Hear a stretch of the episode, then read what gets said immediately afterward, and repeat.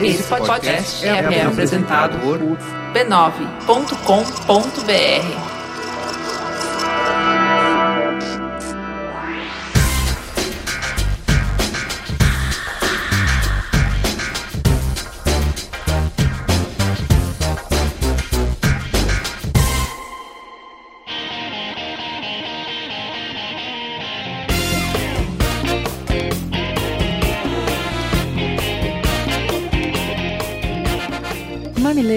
mamiletes, chegou aquela hora gostosa da semana de conversar de peito aberto sobre os temas mais polêmicos. Eu sou a Juva Lauer. Eu sou a Cris Bartz. E nesse cantinho gostoso das interwebs, não tem assunto que não possa ser discutido com muita empatia. Bora? E tem beijo, tem beijo para Natália Leite. Feliz aniversário e obrigado por espalhar a palavra da polêmica. Beijo para Águas de Lindóia em São Paulo, para Belo Horizonte, Minas Gerais, para Betim em Minas Gerais, para Natinha que indica o Mamilos para todo mundo, para Ji-Paraná em Rondônia, para Toledo no Paraná e um beijo pro Greg, o namorado da Carol. E quem faz o Mamilos? Esse conteúdo gostoso é feito com amor e dedicação por uma equipe de voluntários. Quem faz a melhor edição do Brasil é o menino Caio Corraine.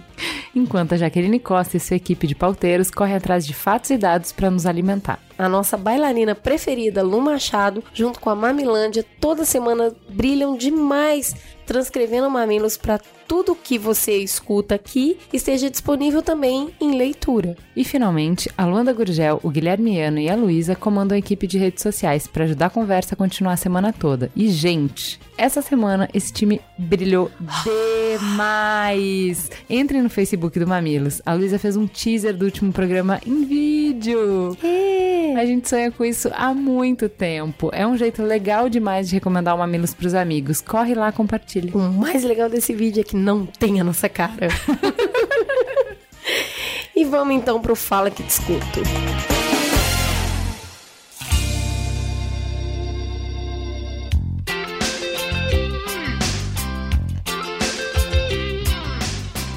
Vai lá no Facebook, toda semana a conversa continua com posts especiais. É Facebook barra Mamilos. Ah, o primeiro comentário é do Rodrigo Alves da Costa que diz: concordando ou não com todos os pontos apresentados, há de se admitir que houve uma conversa franca e educada sobre o tema, um palco onde, ao mesmo tempo, os mais desfavorecidos foram lembrados, sem que, no entanto, fosse desprezado o aspecto técnico-matemático necessário, realçar a necessidade de segurança social, mas pautada no realismo e com sustentabilidade nas contas públicas foi, ao meu ver, ponto alto do programa. Parabéns às meninas, posso chamá-las assim? Sempre e aos convidados. Fica a gostosa sensação de ter aprendido um pouco mais no caminho do busão. Eu achei muito legal esse comentário aqui que a Ju colocou, porque algumas pessoas falaram: ai, não teve contraponto, não teve gente que concordou e discordou. E eu achei isso mágico, porque na verdade a Laura foi chamada porque ela é contra essa reforma. E ela discordou bem. E o Márcio foi chamado porque ele é a favor dessa reforma. O que acontece é que, como são dois profissionais técnicos e bem formados, nada mais natural do que eles concordarem em diversos pontos, porque eles estão partindo dos mesmos números. E as pessoas estão, eu acredito, mais acostumadas às pessoas discordarem o tempo todo. Então, o fato deles proporem caminhos diferentes não quer dizer que eles não possam ter pontos em comuns. E aí muitas pessoas falaram, ah, parecia um, eh, eu ouvi, eu li um comentário falando, parecia um discurso do governo, sendo que na verdade a Laura é muito contra a forma como ela está sendo colocada. Então, e ela gente... fez vários questionamentos estruturais, né? Falar que a gente nem tem déficit, a primeira coisa, o programa abre com ela falando assim, não existe déficit, existe investimento em segurança social. Assim, gente, se isso não é discordar, se isso não é uma questão fundamental, escuta de novo o programa. Eu acho que a gente está acostumado quando as pessoas discordam, elas serem mais duras umas com as outras. E eles foram muito camaradas na discordância. A gentileza reinou, foi um programa muito fácil de conduzir. Então, gente, eu, eu sugiro aí que seja levantado os pontos ou os argumentos sobre eles serem ou não a favor para a gente poder discutir mais na mesa a respeito. Algumas vezes essa semana eu respondi comentários falando assim: faça o exercício mamileiro de propor argumentos, contrapontos e opiniões complementares à discussão, reconhecendo o que você A. concorda do que foi dito, primeiro, B. aprendeu com o que foi dito, ou seja, Primeiro, eu concordo que vocês falaram isso, isso, isso. B, eu, absorvi. aprendi, absorvi isso, isso, isso, porém tenho para contribuir isso, isso, isso. Esse é o objetivo de uma conversa mamileira. E jamais atacar as pessoas. Isso a gente não faz aqui, amiguinhas. A gente não faz. Porque ele, como que ele pode dizer? A gente. Essa brincadeira não é. Não Vamos lá, assim tem aqui. coisa muito inteligente aqui sendo comentada. A Joana Borges, por exemplo, disse: Nossa, estou ouvindo o programa com dor no coração. Trabalhadores rurais estão muito ferrados. Espero que alguma alteração seja feita para que eles não se prejudiquem tanto. Aí, ó. Dá pra criticar, né? Pode sim. O Emerson Gomes disse: esclarecedor, e tenho que admitir, me fez refletir muito, principalmente sobre a diferença de idade para cada gênero alcançar a aposentadoria. Parabéns por mais um excelente programa. O Twitter, segue a gente lá, mamilospod. O Antônio Amaral mandou uma sequência de Twitter e parece até que você já tinha lido. Olha só o que ele falou. Moças, concordo plenamente com muitas das coisas ditas no cast. O ponto foi aquela fala que começa lá pela 1 hora e 24. O Márcio me deixou bem incomodado. Realmente é importante o Brasil começar a discutir as questões de trabalho a longo prazo.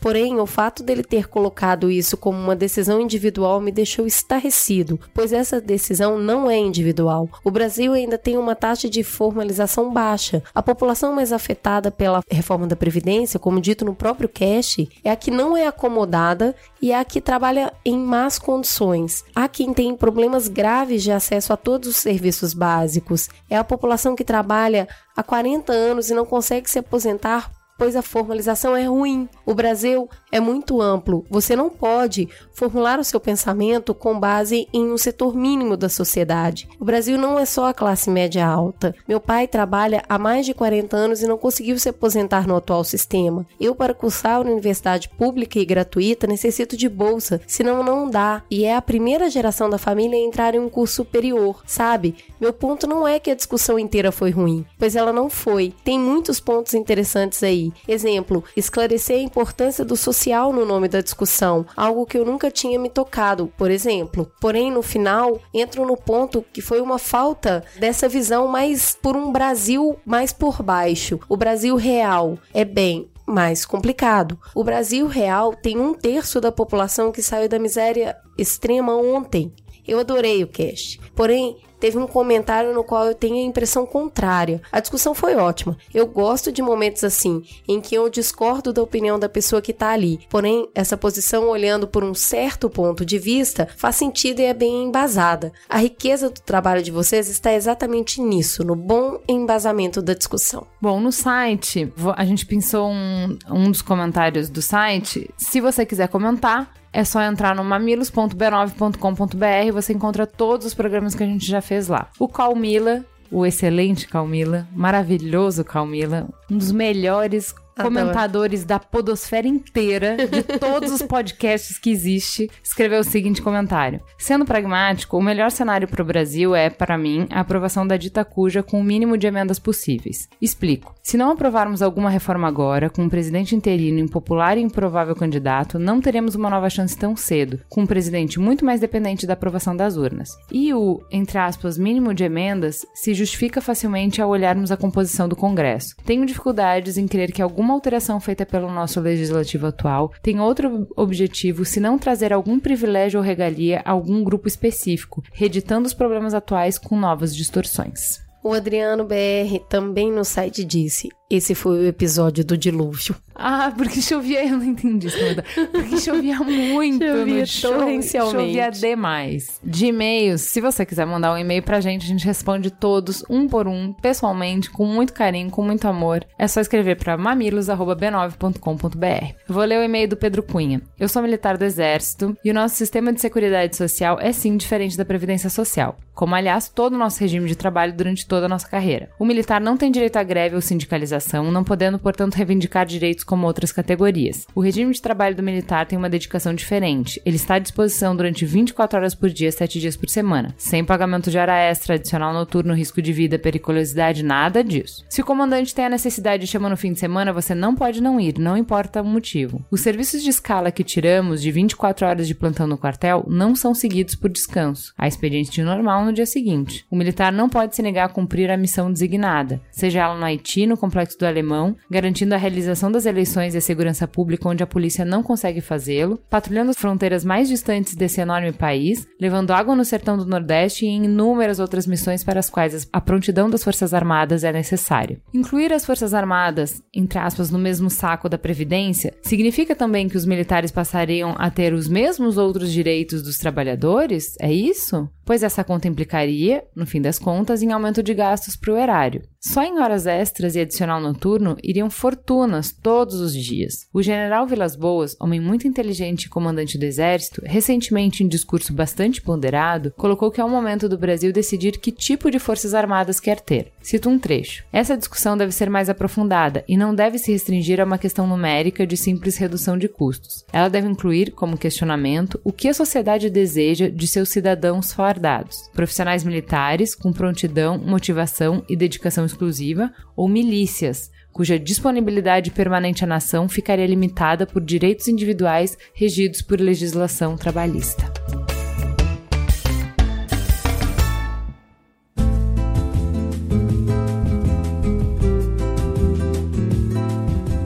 Vamos então para o Trending Topics. Quem está na mesa hoje? Primeiro, nosso convidado especial, Kaique Dallapola, estagiário do R7, colaborador da Ponte Jornalismo. E o Peu Araújo, que é já nosso velho de guerra, amigo da casa, também jornalista atualmente no R7 e nas horas vagas, também pai da Betina. A gente falou também com Guga Chakra, comentarista de política internacional no Estadão e na Globo News. Vamos então para o giro de notícias? Vamos começar com a notícia número 3, a lista do Faquin. O ministro Edson Fachin, relator da Operação Lava Jato, autorizou a Procuradoria-Geral da República a investigar oito ministros, três governadores, 24 senadores e 39 deputados. O grupo faz parte do total de 108 alvos dos 83 inquéritos criados com base nas delações dos 78 executivos do Grupo Odebrecht. Além dos nomes, vídeos das delações também foram liberados e neles é possível ver diversos depoimentos, como o do senhor Emílio Odebrecht, onde diz: O que nós temos no Brasil não é um negócio de 5, 10 anos. Estamos falando de 30 anos atrás. Então, tudo o que está acontecendo era um negócio institucionalizado,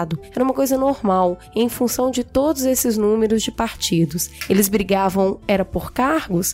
Não, era por um orçamento mais gordo. Ali, os partidos colocavam seus mandatários com a finalidade de arrecadar recursos para o partido, para os políticos. Há 30 anos que se faz isso. Número 2, o show de horror no voo da United. No primeiro momento, o presidente da United Airlines, Oscar Munhoz, defendeu o comportamento de sua tripulação e da segurança do aeroporto na brutal retirada de um passageiro segunda-feira. Quando a repercussão via redes se mostrou terrível e as ações da empresa despencaram no mercado, ele voltou atrás. Ninguém deveria ser tratado daquele jeito. O médico Davi Dow, retirado após ser escolhido aleatoriamente para ceder lugar a um funcionário da companhia aérea, tem 69 anos e foi ferido pelos seguranças. Após o incidente, as redes sociais americanas começaram a questionar duramente a prática do overbooking pelas empresas. A qualidade do debate político atual. O problema começou quando o secretário da pasta da Educação da Prefeitura de São Paulo, Alexandre Schneider, criticou a visita de Fernando Holliday do DEM,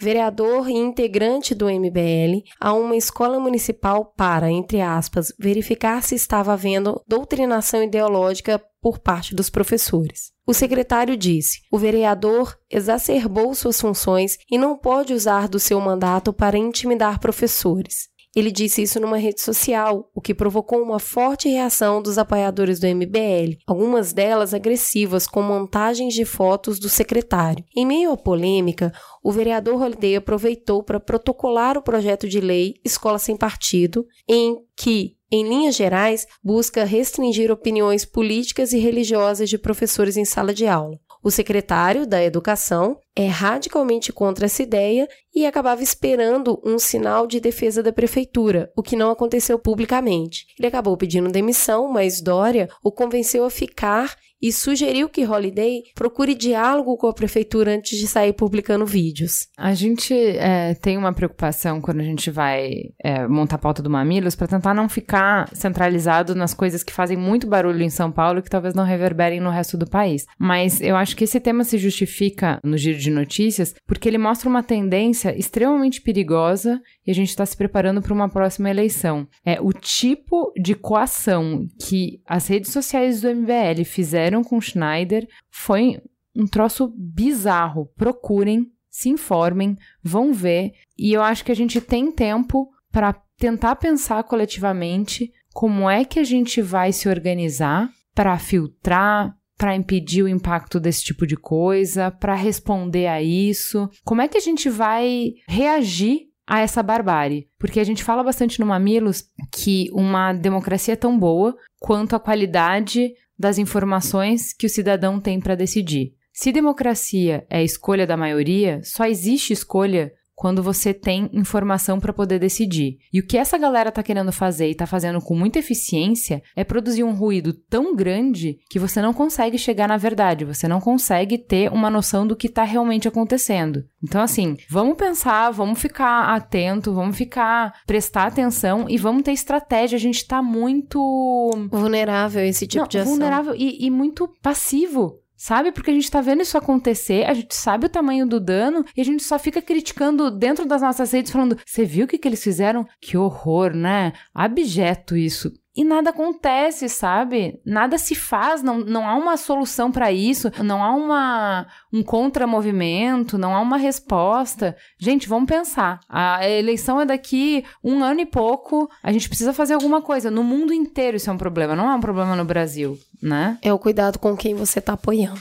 Vamos então pro Trending Topics. Olá, personas. Caio Correia aqui, de todo o programa. Vocês sentiram saudades? Porque eu senti. Então, Durante a gravação, que já estava gigantesca, a gente acabou esquecendo de puxar o gancho do primeiro trending topic. Então eu vou fazer isso para vocês agora. Qual é o fato? Ataque na Síria mata 84 pessoas e deixa 546 feridas. Há fortes suspeitas de ter sido usado gás sarin no ataque, porém não há confirmação por parte da OMS, uma vez que nenhum agente da organização participou das necrópsias. Ativistas acusam o regime de Assad pelo ataque. Entretanto, o governo sírio refuta e alega que a ação responsável por matar civis partiu dos rebeldes. O governo russo, que apoia Assad, chegou a emitir nota através do seu ministro da Defesa, informando que a nuvem de sarin se deu devido a um ataque aéreo do governo sírio a armazéns rebeldes que estocavam grandes quantidades do material tóxico, que seria enviado regularmente ao Iraque. Uma explicação sem sentido. Gassarin é uma arma binária, dois componentes que são armazenados em compartimentos separados de um dispositivo, geralmente uma bomba, e no momento do lançamento se misturam, gerando o agente ativo. Dificilmente dois componentes de um sistema binário seriam armazenados em um mesmo paiol, e ainda que acontecesse, ao se explodir o paiol, não seria possível permitir a reação dos elementos químicos. O governo de Assad fez uso do gassarim em 2013, ataque que motivou Barack Obama a ordenar ataques a alvos militares no país. Os ataques apenas cessaram após a intervenção de Putin, que propôs que a Síria abrisse mão voluntariamente de seus estoques de armas químicas. Em 2014, a administração Obama declarou que os estoques do governo sírio de armas químicas havia sido reduzido a zero. Com a nova tragédia síria, parlamentares republicanos contestavam contestavam essa afirmativa, alegando que o governo sírio nunca abriu mão de seu arsenal. Mesmo com as incertezas sobre de onde partiu o ataque, o atual governo americano já autorizou retaliação aérea à Síria. Guga, quando eu leio as notícias da última semana, eu tenho a sensação de jogo de war, de que as peças se mexeram no tabuleiro. Primeiro, acho legal a gente apresentar quem é que está jogando, quem que são os jogadores. Olha, eu acho que os jogadores hoje internamente na Síria, sem envolve o regime do Bashar al-Assad, grupos rebeldes, quando a gente fala grupos rebeldes, tem que lembrar que são múltiplos grupos, centenas de grupos rebeldes, dos quais os mais fortes seriam a antiga Frente Nusra, hoje Frente Conquista do Levante, que é basicamente Al-Qaeda na Síria, o Jaish al-Islam, Tahrir al-Sham. São esses grupos que são todos grupos super extremistas. Há grupos moderados, sim, só que eles se enfraqueceram no decorrer da guerra civil e acabaram perdendo muito espaço para esses jihadistas. Então, o regime do Assad, que controla ali os principais centros populacionais da Síria, Damasco, Homs, Hama, costa mediterrânea com Latáquia, e Tartus e unificou Alepo, né, no final do ano passado. Então ele controla todas as grandes cidades sírias, enquanto os rebeldes hoje têm nas mãos a província de Idlib, que fica ali na fronteira com a Turquia. Além deles, você tem os grupos curdos aliados de algumas facções árabes que operam na fronteira com a Turquia. Dentre esses, o mais forte é o YPG, que é uma facção curda ligada ao PKK, que é um grupo curdo considerado terrorista pela Turquia. E esses curdos do YPG são apoiados pelos Estados Unidos. Aí é um conflito entre a posição americana e a turca. E, além deles, claro, a gente tem um grupo Estado Islâmico que está ali em Raqqa, já em direção à fronteira com o Iraque. Então, esses são os atores internos. Os atores externos são muitos. Você tem o governo dos Estados Unidos, o governo russo, o governo do Irã, o governo da Arábia Saudita e dos países do Golfo como um todo e a Turquia, além de outras milícias internas, claro, como o Hezbollah sendo a mais forte, apoiando o regime, a Rússia, o Irã é, e o Hezbollah, de uma certa forma o governo iraquiano, que é interessante, o governo iraquiano é aliado dos Estados Unidos, mas é aliado do regime do Assad, também do Irã, claro. Aí você tem apoiando os rebeldes acima de tudo a Turquia e os países do Golfo, numa escala muito menor, os Estados Unidos, apoiando os curdos acima de tudo os Estados Unidos e apoiando o grupo Estado Islâmico ninguém, nesse momento. É, então, aí que a gente começa a entrar um pouco mais nessa bagunça, que é assim, tem muita, muita gente envolvida nessa briga, né? Esse tabuleiro tá um pouco superlotado, vai? E são muitos conflitos de interesse. Qual é o interesse de cada um desses grupos? Olha, o regime do Bashar al-Assad é restabelecer a Síria como a Síria era antes de 2011, que basicamente é uma ditadura de viés laico, né, sem ideologia religiosa. É, então era aquela Síria anterior, né, uma Síria arabista, com uns moldes de ditaduras muito similar até que existiam na América Latina, mas colocando no contexto similar à ditadura que era do Hosni Mubarak no Egito, ou até a ditadura do Sisi no Egito hoje, uma ditadura laica, não religiosa. O objetivo dos rebeldes, e daí quando eu falo dos rebeldes, são os principais grupos rebeldes, é ter uma Síria, derrotar o regime do Bashar al-Assad e ter uma Síria mais religiosa, mais nos moldes de uma Arábia Saudita, com lei da Sharia, com uma coisa bem mais conservadora e restringindo o direito de minorias religiosas, como os cristãos e os alauítas, por exemplo. Não tem nenhum rebelde que busca a democracia. Tem rebeldes moderados, sim, mas eles são muito fracos. É muito difícil eles ganharem. Você tem, então, continuando nesse contexto, então você tem fora da Síria opositores como Gaston Rito, Jorge Sabra, Gaston El-Hatib, você tem líderes é, políticos que são a favor da democracia, que são daqueles grupos da oposição no exílio. O problema é que eles não têm força interna na Síria, porque eles não estão lutando na Síria. Claro que os rebeldes que estão lutando ali não vão aceitar a chegada deles ao poder. Eles poderiam chegar ao poder dentro de uma transição junto com o regime do Bashar al-Assad, que é o grande plano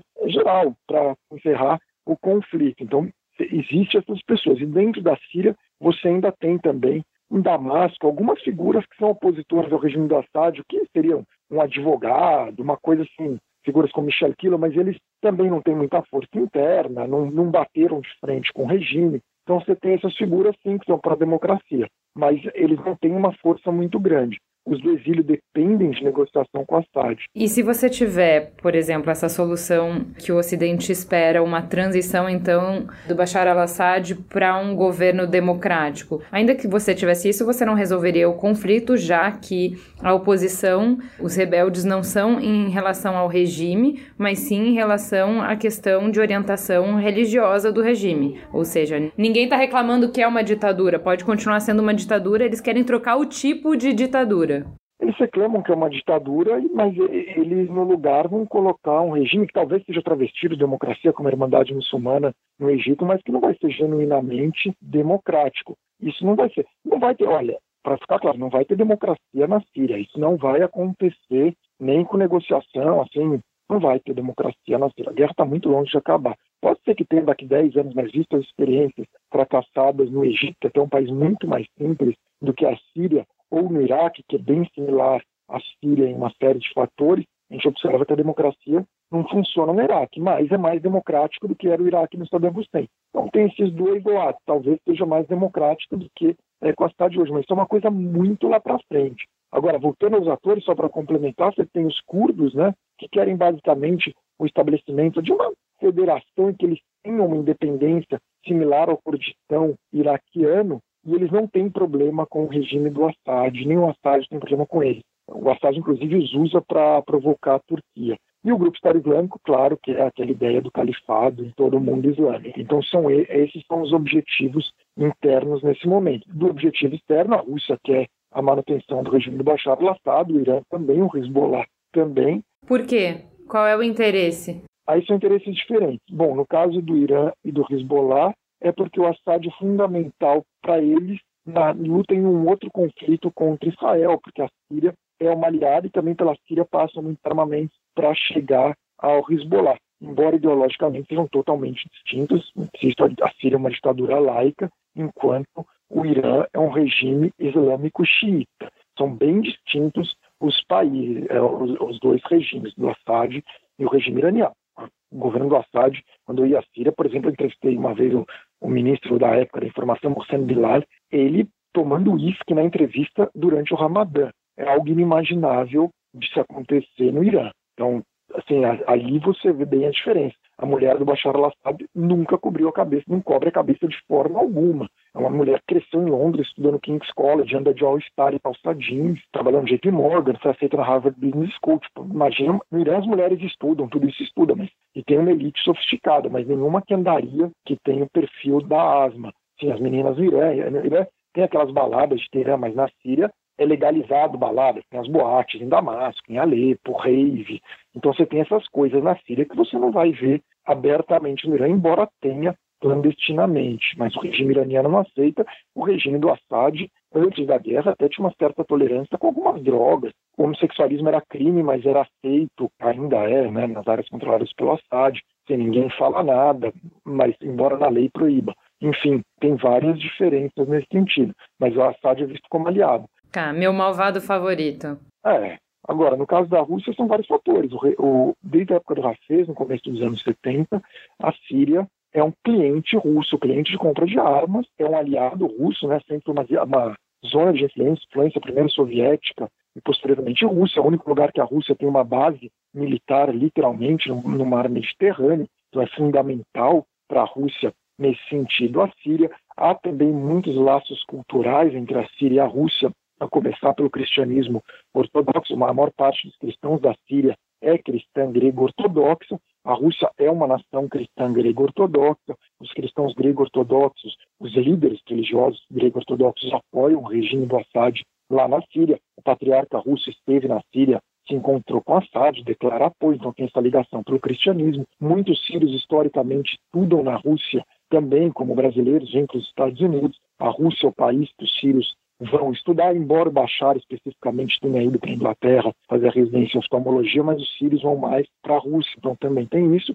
E a Rússia tem uma visão ideológica do Oriente Médio de que líderes fortes e laicos são melhores. Então, o Sisi no Egito, por exemplo, e o Bashar na Síria seriam esses exemplos, ou antes das quedas, o Mubarak no Egito, o Ben Ali, eles avaliam que foi um grande erro dos Estados Unidos deixar o Mubarak cair do poder. Então é uma coisa meio realista da Rússia que teme muito o extremismo islâmico sunita, né, que eles enfrentaram na Chechênia, no Daguestão, e que eles veem o Assad, que é muçulmano, alauíta, mas isso não entra no caso, que ele tem muita gente no governo dele que é sunita, só que são moderados, e ele viu o Assad na luta contra esse radicalismo religioso. E daí, para completar, os daí tem o outro lado, né? Quem apoia quem, né? É, só para não prolongar muito. Os países do Golfo veem o Assad, sempre viram, nunca sempre viram o Assad com muita reticência, que é um inimigo, um adversário, uma figura laica e que é aliado do Irã. A principal questão é a aliança com o Irã, no caso do Assad. Se o Assad não fosse aliado do Irã,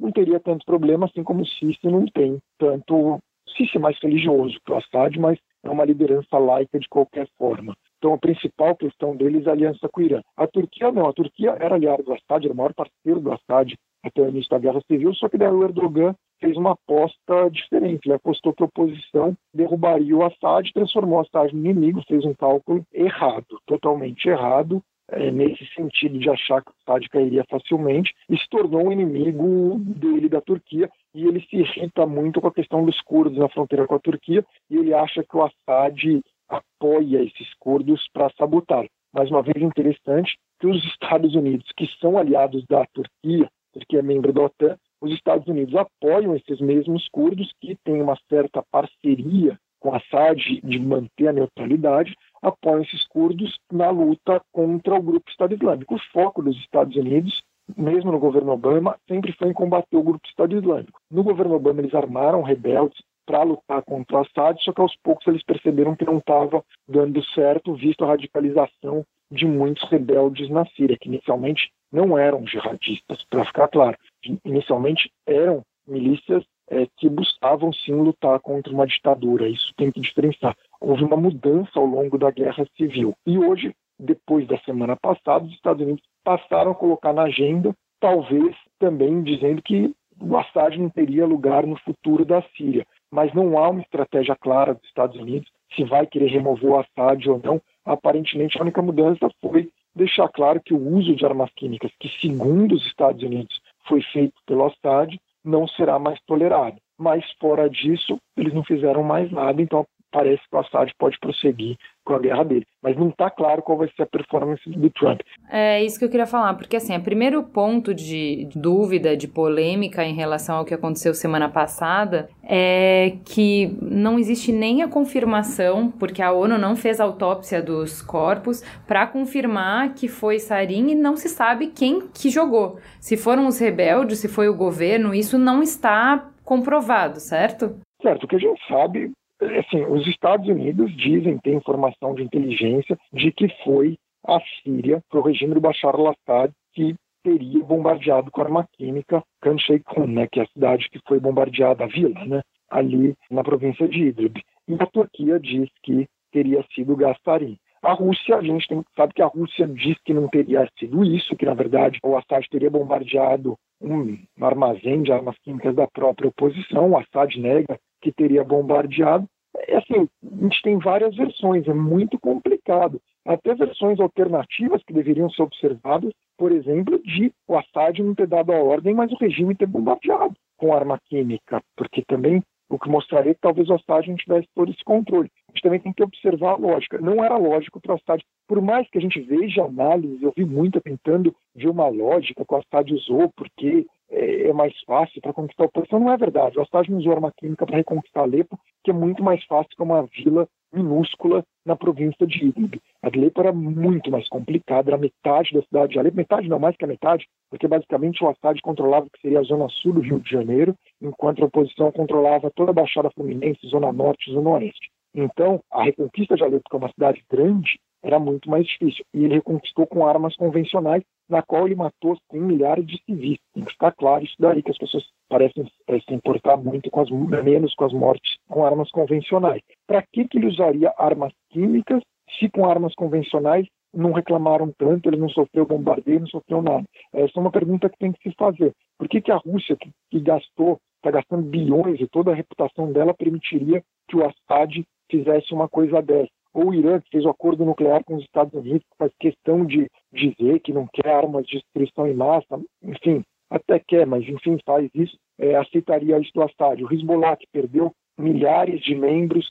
para lutar contra a oposição na Síria, membros que poderia usar na luta que eles têm lá contra Israel, vai aceitar um negócio desse. Então, pela lógica, não teria. Só que, ao mesmo tempo, por que, que o governo Trump, a outra lógica, né, acusaria o governo Trump, não, o serviço de inteligência americano, que muitos não gostam do Trump, acusariam o regime do Bashar al-Assad de ter feito esse ataque. A troco do que, que eles teriam feito isso? Também não tem muita lógica, porque o Assad não é prioridade dos Estados Unidos. Então, por que, que eles inventariam? Aparentemente, eles têm informações de que teria sido o regime. Então, é algo, você olha, é tudo muito estranho. Então, o que a gente sabe é que é tudo muito estranho e que os Estados Unidos fazem essa acusação por meio de serviços de inteligência, outros países do Ocidente também, mas... Mas não tem uma terceira possibilidade que fossem os rebeldes que tivessem usado para acreditar o ataque ao Bashar al-Assad e diminuir o apoio internacional a ele? Isso teria lógica também no sentido de, de eles fazerem isso, especialmente depois que o governo Trump estava deixando claro que não se importava com o Assad.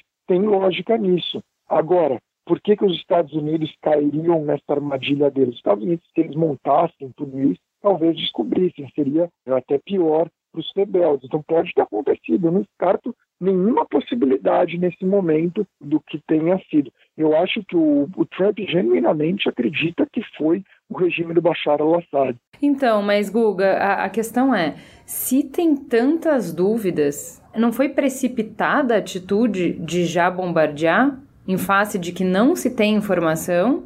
Pode ter sido precipitada, mas pela lógica daí, pensando como Trump, para ele faz sentido, porque vê, vê como mudou completamente a narrativa aqui nos Estados Unidos. Trump fantoche do Putin, agora o Trump é adversário do Putin. As investigações o FBI e o Congresso fazem, só se falava disso, ninguém quase comenta mais, perderam totalmente a força. Segundo ponto, Trump se fortaleceu com establishment de política externa, não digo só republicano, republicano e democrata. A Hillary concorda com essa ação dele. Então isso também o fortaleceu. Terceiro, ele mostrou uma posição ali americana que vale para outras questões internacionais, como da Coreia do Norte. Então, nesse sentido, um bombardeio isolado ali, que também não afetou a direção da guerra civil da Síria, na prática ali a base já está dando, dando para ser usada, para o Trump tem total lógica ter feito esse ataque. Não tem muita lógica é o que aconteceu, não do Trump, mas de alguns membros do governo dele, especialmente Nick Haley.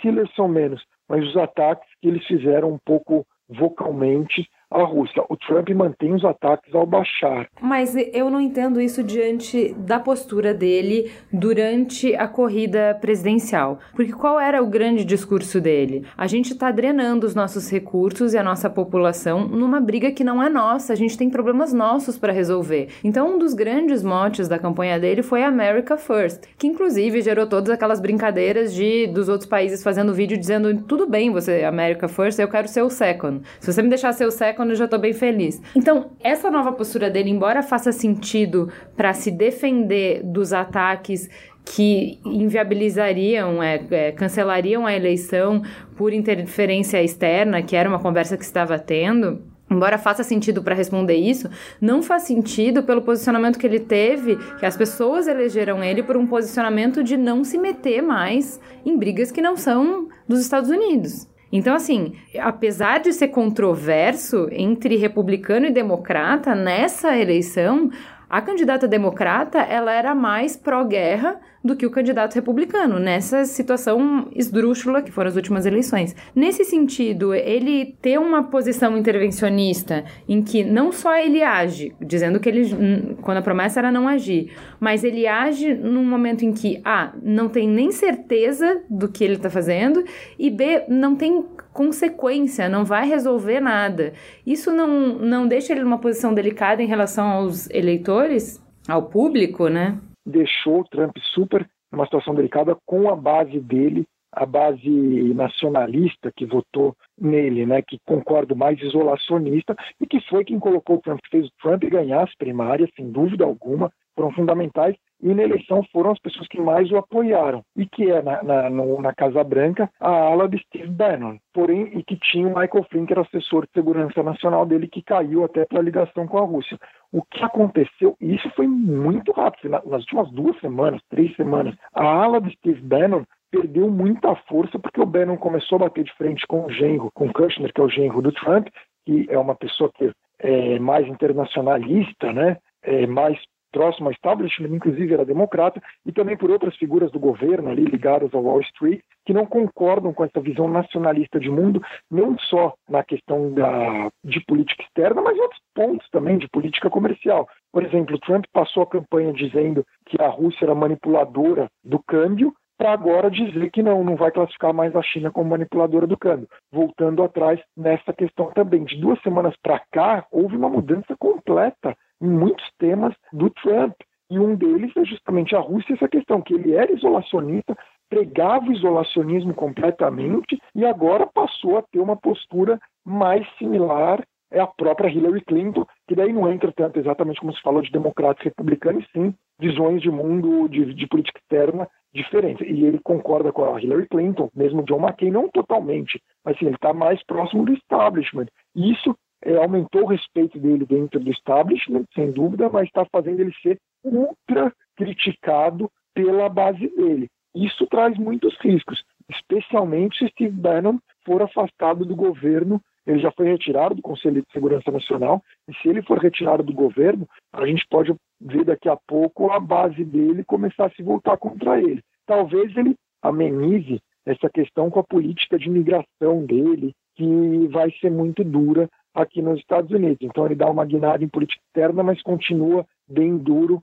na imigração. Então isso talvez ocorra. Talvez ele dê uma guinada em alguns pontos em política comercial, mas mantenha o protecionismo em outras, é, ou um discurso protecionista em algumas outras questões. Então, acho que talvez ele navegue para aí, mas é completamente imprevisível o Trump. Essa guinada que ele deu na Rússia, algumas pessoas falavam que em algum momento haveria atrito entre ele e a Rússia, porque claramente há interesses que são distintos entre os dois países, e mesmo entre ele e o Putin. Mas ninguém imaginava que fosse uma guinada tão radical dessa forma. Foi muito de repente, chama muito a atenção, o que até assusta pela imprevisibilidade dele. Outra coisa que assusta, que algumas pessoas vêm com medo, é que ele observou como as críticas a ele diminuíram depois de um bombardeio, né? É, no geral, assim. E isso pode levá-lo a pensar que, opa, funciona, né? Agora, uma coisa é um bombardeio isolado, similar ao que o Reagan também tinha feito contra o Gaddafi nos anos 80. O Obama mesmo fez também, não é? O Obama também agiu na Síria em relação a só quando houve uso de arma química. Então, assim, é a mesma coisa. Eu não vou interferir no conflito, mas existe um limite. A arma química não é para usar. Usou a arma química, bombardeia. O Obama não chegou a bombardear, né?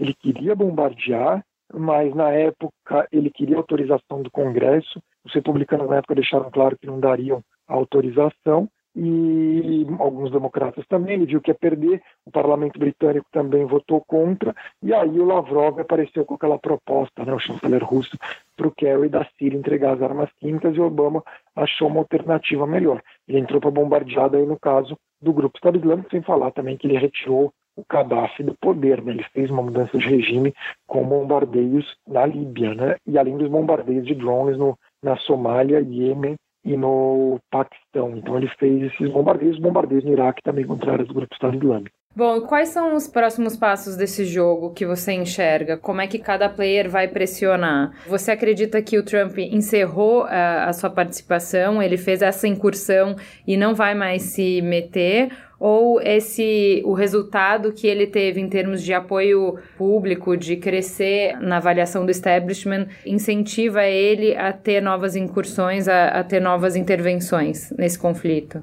Eu acho que o Trump vai observar o que vai ocorrer na Síria. Por enquanto, ele para com isso. Talvez faça, continue com uma pressão diplomática, se voltar a ter diálogo, talvez ele dê um pouco mais de suporte para os líderes opositores no exílio. Mas, enquanto isso, ele vai continuar focado em combater o grupo Estado Islâmico.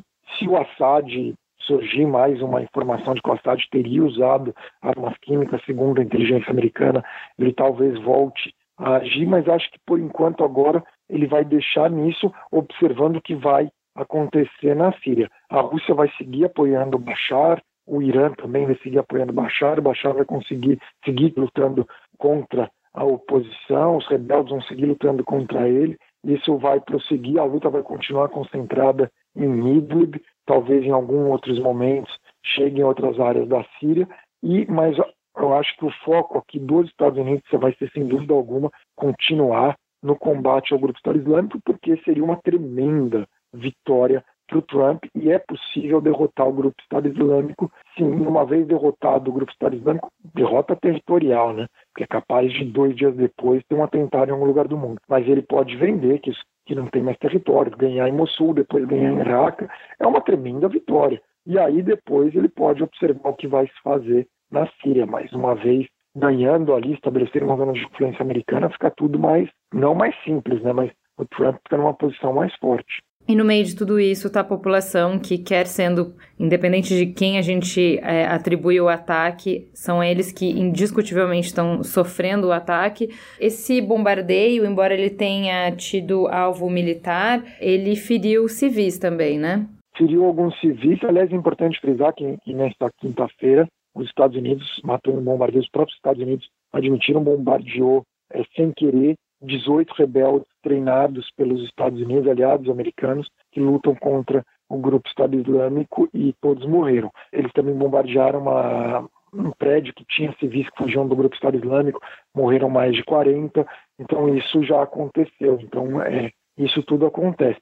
A população da Síria, eu diria assim, nas áreas controladas pelo Assad, elas têm uma vida normal dentro do limite, porque elas não estão sendo alvo de bombardeio, visto que estão em áreas do regime. Mas quem vive nas áreas dos rebeldes são alvos de bombardeios e também, é, muitas vezes, eles não concordam com os rebeldes, não concordam com o regime e são prisioneiros dessa situação. Alguns fogem para áreas do regime, outros fogem como refugiados. E muita gente também das áreas do regime não quer ficar lá e também vai embora como refugiado. Né? Então, você tem daí, continua esse movimento muito grande. Mas é importante frisar que a guerra ainda não chegou aos principais bastiões do regime. Se tivesse chegado, o número de refugiados seria ainda maior. E a gente não tem nenhuma previsão de solução do conflito, uma vez que nenhum dos lados tem força suficiente para uma vitória definitiva. Angela, é que nem falar assim, como solucionar a criminalidade no Brasil. Assim, falar, não, não tem. A guerra da Síria não tem solução no, no médio, curto, médio prazo, talvez não tenha no longo. Para a guerra civil, um período curto, por enquanto, seis anos. O Afeganistão está na prática desde o início dos anos 80, com a invasão soviética, depois a luta do Talibã contra o regime, o regime do Talibã, a entrada americana em 2001, tudo continua. Então você vê quantos anos, já são quase 36 anos. A Guerra Civil do Líbano foram 15 anos, a Guerra Civil da Colômbia 50. Então você começa a observar, Sri Lanka, guerras civis duram muito tempo. Algumas duram menos, mas é comum durarem bastante tempo. O Iraque, na prática, está em guerra civil também desde 2003. Então, assim, não teve momento que pararam os conflitos no Iraque. Então você tem essas situações que são bem complicadas. Então pode acontecer muita coisa ainda na Síria. Então é uma guerra que aparentemente estava diminuindo de intensidade, mas talvez volte a crescer em intensidade. Estava diminuindo porque aparentemente o Assad vinha ganhando tudo, com unificação de Alepo, tudo, mas mudou. Então vamos ver como vai ficar agora.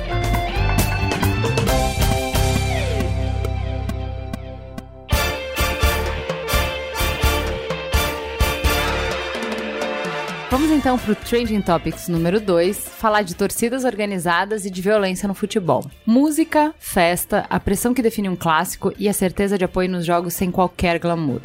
Brigas, confusões, ameaças, morte. Apaixonados, bandidos, loucos, fanáticos. Falar de torcida organizada é transitar entre extremos. O Peu e Kaique fizeram uma reportagem profunda e complexa, ouvindo todos os atores do conflito e vão conversar com a gente para contar um pouco da origem das torcidas organizadas em São Paulo, a relação delas com o crime organizado, a importância para o futebol e a formação de jovens e sua responsabilidade pela violência nos estádios ou fora deles, em dia de jogo. A gente fez um texto bem crítico, assim, com relação aos clubes, porque nós tentamos entrar em contato com Corinthians, Palmeiras, Santos e São Paulo, e nenhum dos clubes nos respondeu. Nenhum dos clubes Eles não é, reconhecem? se prestou a, a colocar um porta-voz, um diretor, alguém para falar sobre. Há uma relação inevitável da torcida com o clube.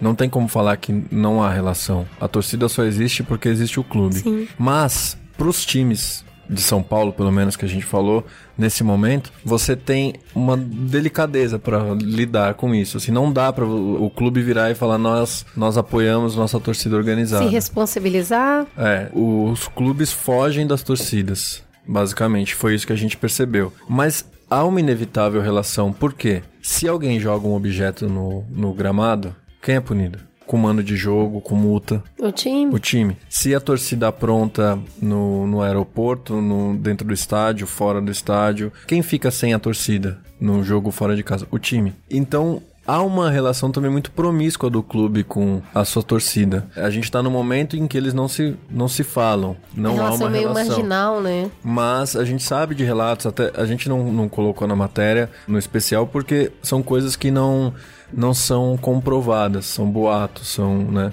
Mas a gente sabe, ouviu algumas histórias de que a diretoria de alguns clubes chama a torcida para fazer pressão interna, para pressionar treinador, pressionar jogador. Por exemplo, jogo político, né? quando- São manobra ah, pra jogo político. quando do- um jogador tem um- uma rescisão de contrato muito cara, isso aconteceu algumas vezes, eles chamam a torcida pra botar uma pressão no cara no, num vestiário ali, entre quatro paredes, botar uma pressão pro cara ir embora. Sem ter que pagar essa rescisão. Então há esse, esse jogo também de interesses, assim, mas hoje, oficialmente, nenhum clube falou com a gente. Então, Então é uma relação ao, ao bel prazer, né? A torcida é fruto do amor pelo clube e o clube tem uma relação meio abusiva aí com isso, né? Usa quando é necessário, mas também não assume aquilo como parte. Mas ao mesmo tempo eu entendo o clube também não, não virar falar nós apoiamos. Porque a gente vem num histórico de longos anos de criminalização da torcida. Então o clube afirmar que apoia uma torcida é muito, muito perigoso. Não, e é pra ele. complicado porque eles não têm controle, né? Não, e, Porque e- uma coisa é dizer que eles vão lá e instilam ódio na torcida pra que a torcida seja massa de manobra pros interesses políticos deles. Isso é uma coisa. Outra coisa é publicamente abraçar a torcida e falar que não, essa torcida representa o clube e tal, quando eles não têm o menor controle e não sabem o que vai acontecer. Recentemente, a- a- os Gaviões fizeram uma, uma nota. Quando teve a invasão, acho que foi isso, né? Invasão não, quando o Alexandre de Moraes, quando era secretário de Segurança Pública aqui do estado, foi à à quadra dos Gaviões, fecharam lá, lacraram. O Corinthians fez uma nota apoiando a torcida. E isso pegou muito mal, principalmente na imprensa. E aí a gente tem que fazer também, voltar aqui, vir pro nosso lado, meu do Kaique, e ver também o papel da imprensa nessa história e nesse histórico. Desde 95, que foi a briga que teve no Pacaembu, entre torcedores do São Paulo e do Palmeiras, a gente vem nessa, nessa história da criminalização da torcida. As torcidas foram banidas e começou um levante anti-torcida organizada. É bom lembrar que naquela ocasião o Pacaembu estava em reforma. Não que isso justifique, mas você sabe quando você junta dois grupos grandes de jovens, pessoas jovens, e que têm interesses opostos, você tá arriscado a, a ter um conflito. A quantidade de pedaços de pau e pedra que tinha no Pacaembu, num- numa das áreas ali, a gente vendo nas fotos, depois que a gente tava fazendo especial, eu já era nascido, o Kaique tinha só um ano. 95.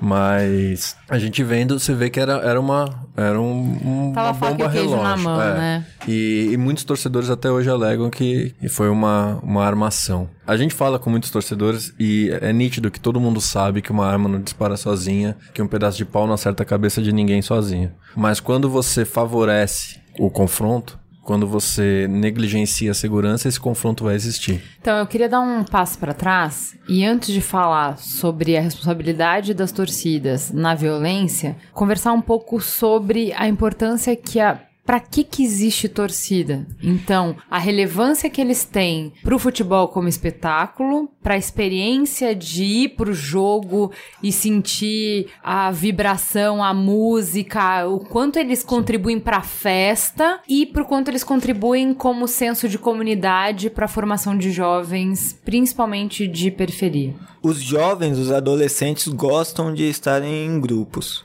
Eles se sentem bem em grupos de outros jovens, enfim. Sempre querem pertencer a algum grupo. Outro ponto é que culturalmente no Brasil você você nasce, principalmente quando é menino, você já tem que ter um time de futebol, você já tem que gostar de futebol e ser apaixonado por futebol. É muito comum isso, sobretudo nas periferias, que não tem muita opção assim a não ser o, o futebol na rua. O futebol, de qualquer jeito, assistir, jogar, tudo. Então você nasce apaixonado por futebol e querendo pertencer a grupos. Então você vai se aproximar da- das torcidas organizadas. Muitos jovens se aproximam por causa disso. Quer estar com outras pessoas que são apaixonadas pela mesma coisa que ele é. Ele é apaixonado pelo São Paulo, no meu caso. Querer estar próximo de pessoas que também eram tão apaixonadas quanto eu, que queria xingar o jogador quando o time tava ruim, que queria comemorar. E é uma emoção muito grande, assim, ir para o estádio. Conforme a gente vai crescendo e vendo É uma que... catarse, né? É. É muito louco, cara. Kaique, você concorda ou, ou não que as torcidas são sociedades patriarcais e quando a gente vai para questões mais periféricas, a gente tem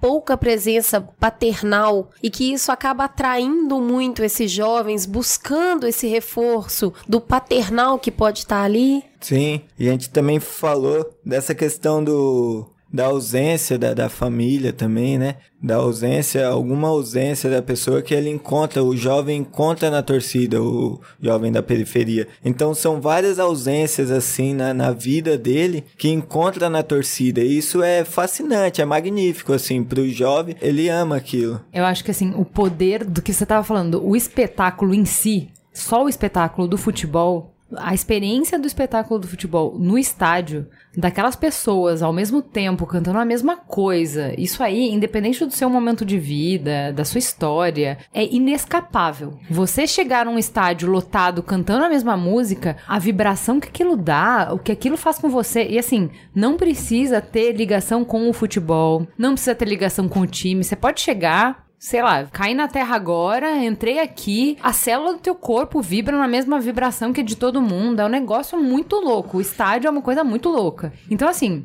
considerando que para qualquer pessoa isso é uma experiência superlativa, pensar o impacto disso num jovem e pensar o impacto disso não só do espetáculo, mas de pertencer a um grupo de pessoas que tem um objetivo, como você falou, de pertencer a um grupo em que você funciona por que você gosta das mesmas coisas que aquelas pessoas, vocês são apaixonados pelas mesmas coisas. Então, o senso de pertencimento, de que você tem um lugar no mundo, não é uma coisa pequena Não, que é o possa sentimento de ignorado, né? Você sente a mesma coisa que todo mundo que tá ali tá sentindo. A hora que tem, que perde um gol, você sente a dor igual todo mundo que tá perto. E a hora que faz um gol ou que faz uma arrancada, você abraça um estranho com o mesmo carinho que você abraça um familiar. Então você tem um senso de comunidade, um sentimento de turba que ele não é explicável, ele não é logicamente explicável. De repente todo mundo ali é uma família. Vocês estão compactuando do mesmo sentimento. Então quando faz um gol, a alegria, o choro, o abraço faz parte de um senso comum. Se você perde o seu senso de individualidade e ganha o sentimento da massa, é muito poderoso isso e muito gostoso. Se tem alguém muito estressado, inclusive eu acho que muita gente vai no estágio porque isso é uma descarga de energia absurda. Você chega lá, você grita, você chora, você xinga, você fica muito feliz, você abraça e quando aquilo vai para um sentimento de violência, você também não é mais um indivíduo. Você faz parte daquele todo, é uma massa que tá se movendo, não é você quanto pessoa. Pra quem tem nada ou muito pouco, a torcida se torna muito. Acho que esse é o lance. Tem um trecho do versão de um Babaraúma que fizeram mais recente, que tem um- uma, uma letra do Brown. E tem uma trecho que ele fala: Meu time é quem me inspira por falta de alguém. E aí você pensa, como um, garoto periférico, ou não. A gente tá bem carente de Sim. inspiração, viu, Peu? Não precisa ser periférico, não. Você vai ter qualquer menino com ausência de figura paterna, com ausência de inspiração, com ausência de pra onde eu vou, quem é minha turma, quem sou eu nesse mundo muito doido, né? O que, que eu tenho pra oferecer? que a gente teve, nós falamos com alguns líderes de torcidas, né? E eles acabam tendo a representação dessas figuras paternas, assim. Talvez eles não, este- não estejam preparados para serem pai de não de um, não de dois, mas de milhares. E talvez eles também não tenham essa representatividade, essa, essa figura. Não estamos aqui julgando se o presidente de uma torcida deve ou não ser presidente de uma torcida. Isso é uma coisa muito interna. Mas o que a gente tá falando é isso, é você às vezes não tem nada e você encontra ali. Como você tem gente que encontra na religião, tem gente que encontra no esporte praticando e não torcendo, tem gente que encontra nos estudos, tem gente que encontra No tráfico. é, no tráfico, é, No amor, na família. na desilusão amorosa. É, é que assim, mas é um caminho, né? É uma inspiração, eu- é um objetivo, né? E eu entendo uma coisa assim, por exemplo, no amor. É, se você tem uma desilusão amorosa, às vezes o seu amor não continua ali, né? Ele vai embora, ele faz. A torcida não. O time não. Você muda. perde hoje, semana que vem você tá ali pra recuperar E outra isso. coisa, sabe? você pode mudar de tudo na vida. Você pode mudar de orientação sexual, inclusive. Você pode se descobrir outra coisa. Você pode mudar de profissão. Você pode mudar de parceiro na vida sexual. Mas você não muda de time. Sim. É a única coisa que não dá pra mudar. Nasceu ali, amigo, esquece. Você vai ser daquele time. Você pode mudar tudo. Você pode ser PT hoje e PSDB amanhã. Eu. Time não. Eu tenho. Recentemente tenho assistido aos jogos do Santos.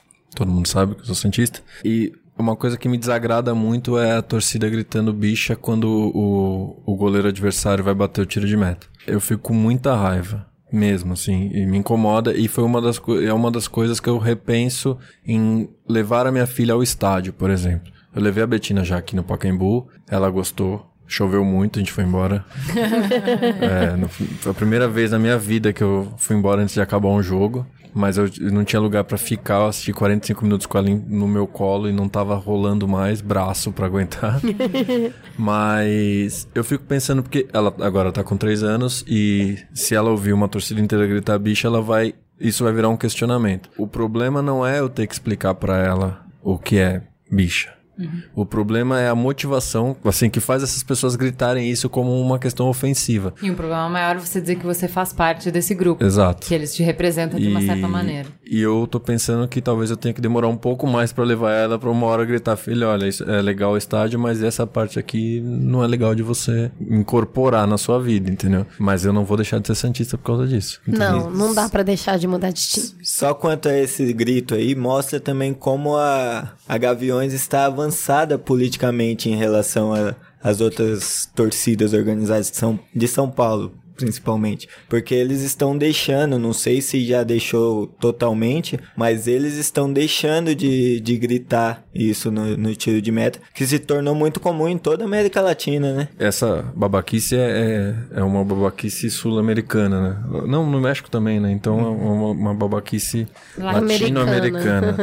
e aí a gente entra num ponto também que eu acho que é importante frisar. As torcidas têm muitos problemas. E como a gente estava falando da falta de representatividade, da falta de não sei o que, a gente tem que entrar numa questão. A torcida geralmente é muito homofóbica. É um lugar repleto de preconceitos. É um lugar em que uma... Machista também, né, Machista. Né? Então, o lugar é que uma mulher, para ser respeitada, ela precisa se comportar como, como, um, homem. um homem. Enfim, tem uma série de coisas. Tem alguns exemplos que de torcidas que são menos ou que não são, eu não posso dizer porque não tem como você controlar milhares de pessoas e falar que todas aquelas pessoas não são machistas ou homofóbicas. Mas tem algumas coisas que são potencializadas assim. E a homofobia na, numa torcida organizada é uma delas. Esse é um simples detalhe, assim. Da gente falando do grito de bicha, pode parecer triste que eu vou falar, mas é um simples detalhe, porque acontecem coisas muito piores. Mesmo dentro de campo, eu lembro, quando eu tava na Vice ainda, eu fiz um especial sobre homofobia no futebol. A gente conversou sobre isso sim, aqui, né? Você veio para falar, uma e, pessoa foi perseguida sim. porque descobriram que ele era gay. Exatamente, um, um E aí a gente teve uma, uma situação completamente ali, cheia de violência. Exatamente. E um assunto para se pensar, né? O, o cara pode ser, nesse ponto, é aquele discurso do, do cara que a gente condena, reacionário, que fala: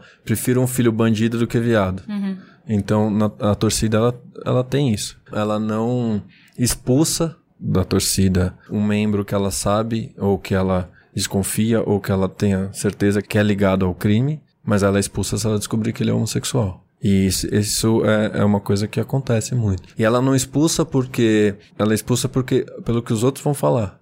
Sabe assim, não. É a imagem que leva. A né? imagem que, ela, que aquele cara, por ser gay, vai, vai trazer da torcida. Tá, mas aí eu queria perguntar, Kaique: a torcida é uma coisa ruim? Quem tá lá na torcida hoje? Ela é prejudicial? A gente deveria combater isso? Não acho que seja uma coisa ruim. Apesar de ter muitas coisas ruins nela, como isso da homofobia. E só porque eu falei da Gaviões estar um passo à frente nessa questão de homofobia, mas está longe de não ser homofóbica. É muito homofóbica também, como todas as outras. Mas isso do parar de gritar bicha no, no tiro de meta foi só um ponto. É um, é uma, é, é um quase passo um, de conscientização, é um passo, né? Mas ainda é um, um é. grão de areia no deserto. É. O Arthur fala um negócio que eu acho muito legal, que é gesto. É um gesto no Sim. caminho certo, né? Sim. Porque assim, você não move um transatlântico do jeito que você move uma canoa. Então demora, é mais complicado, você tem que convencer todas as pessoas, as pessoas têm que entender, não adianta ser top-down e tal. Mas é um gesto importante.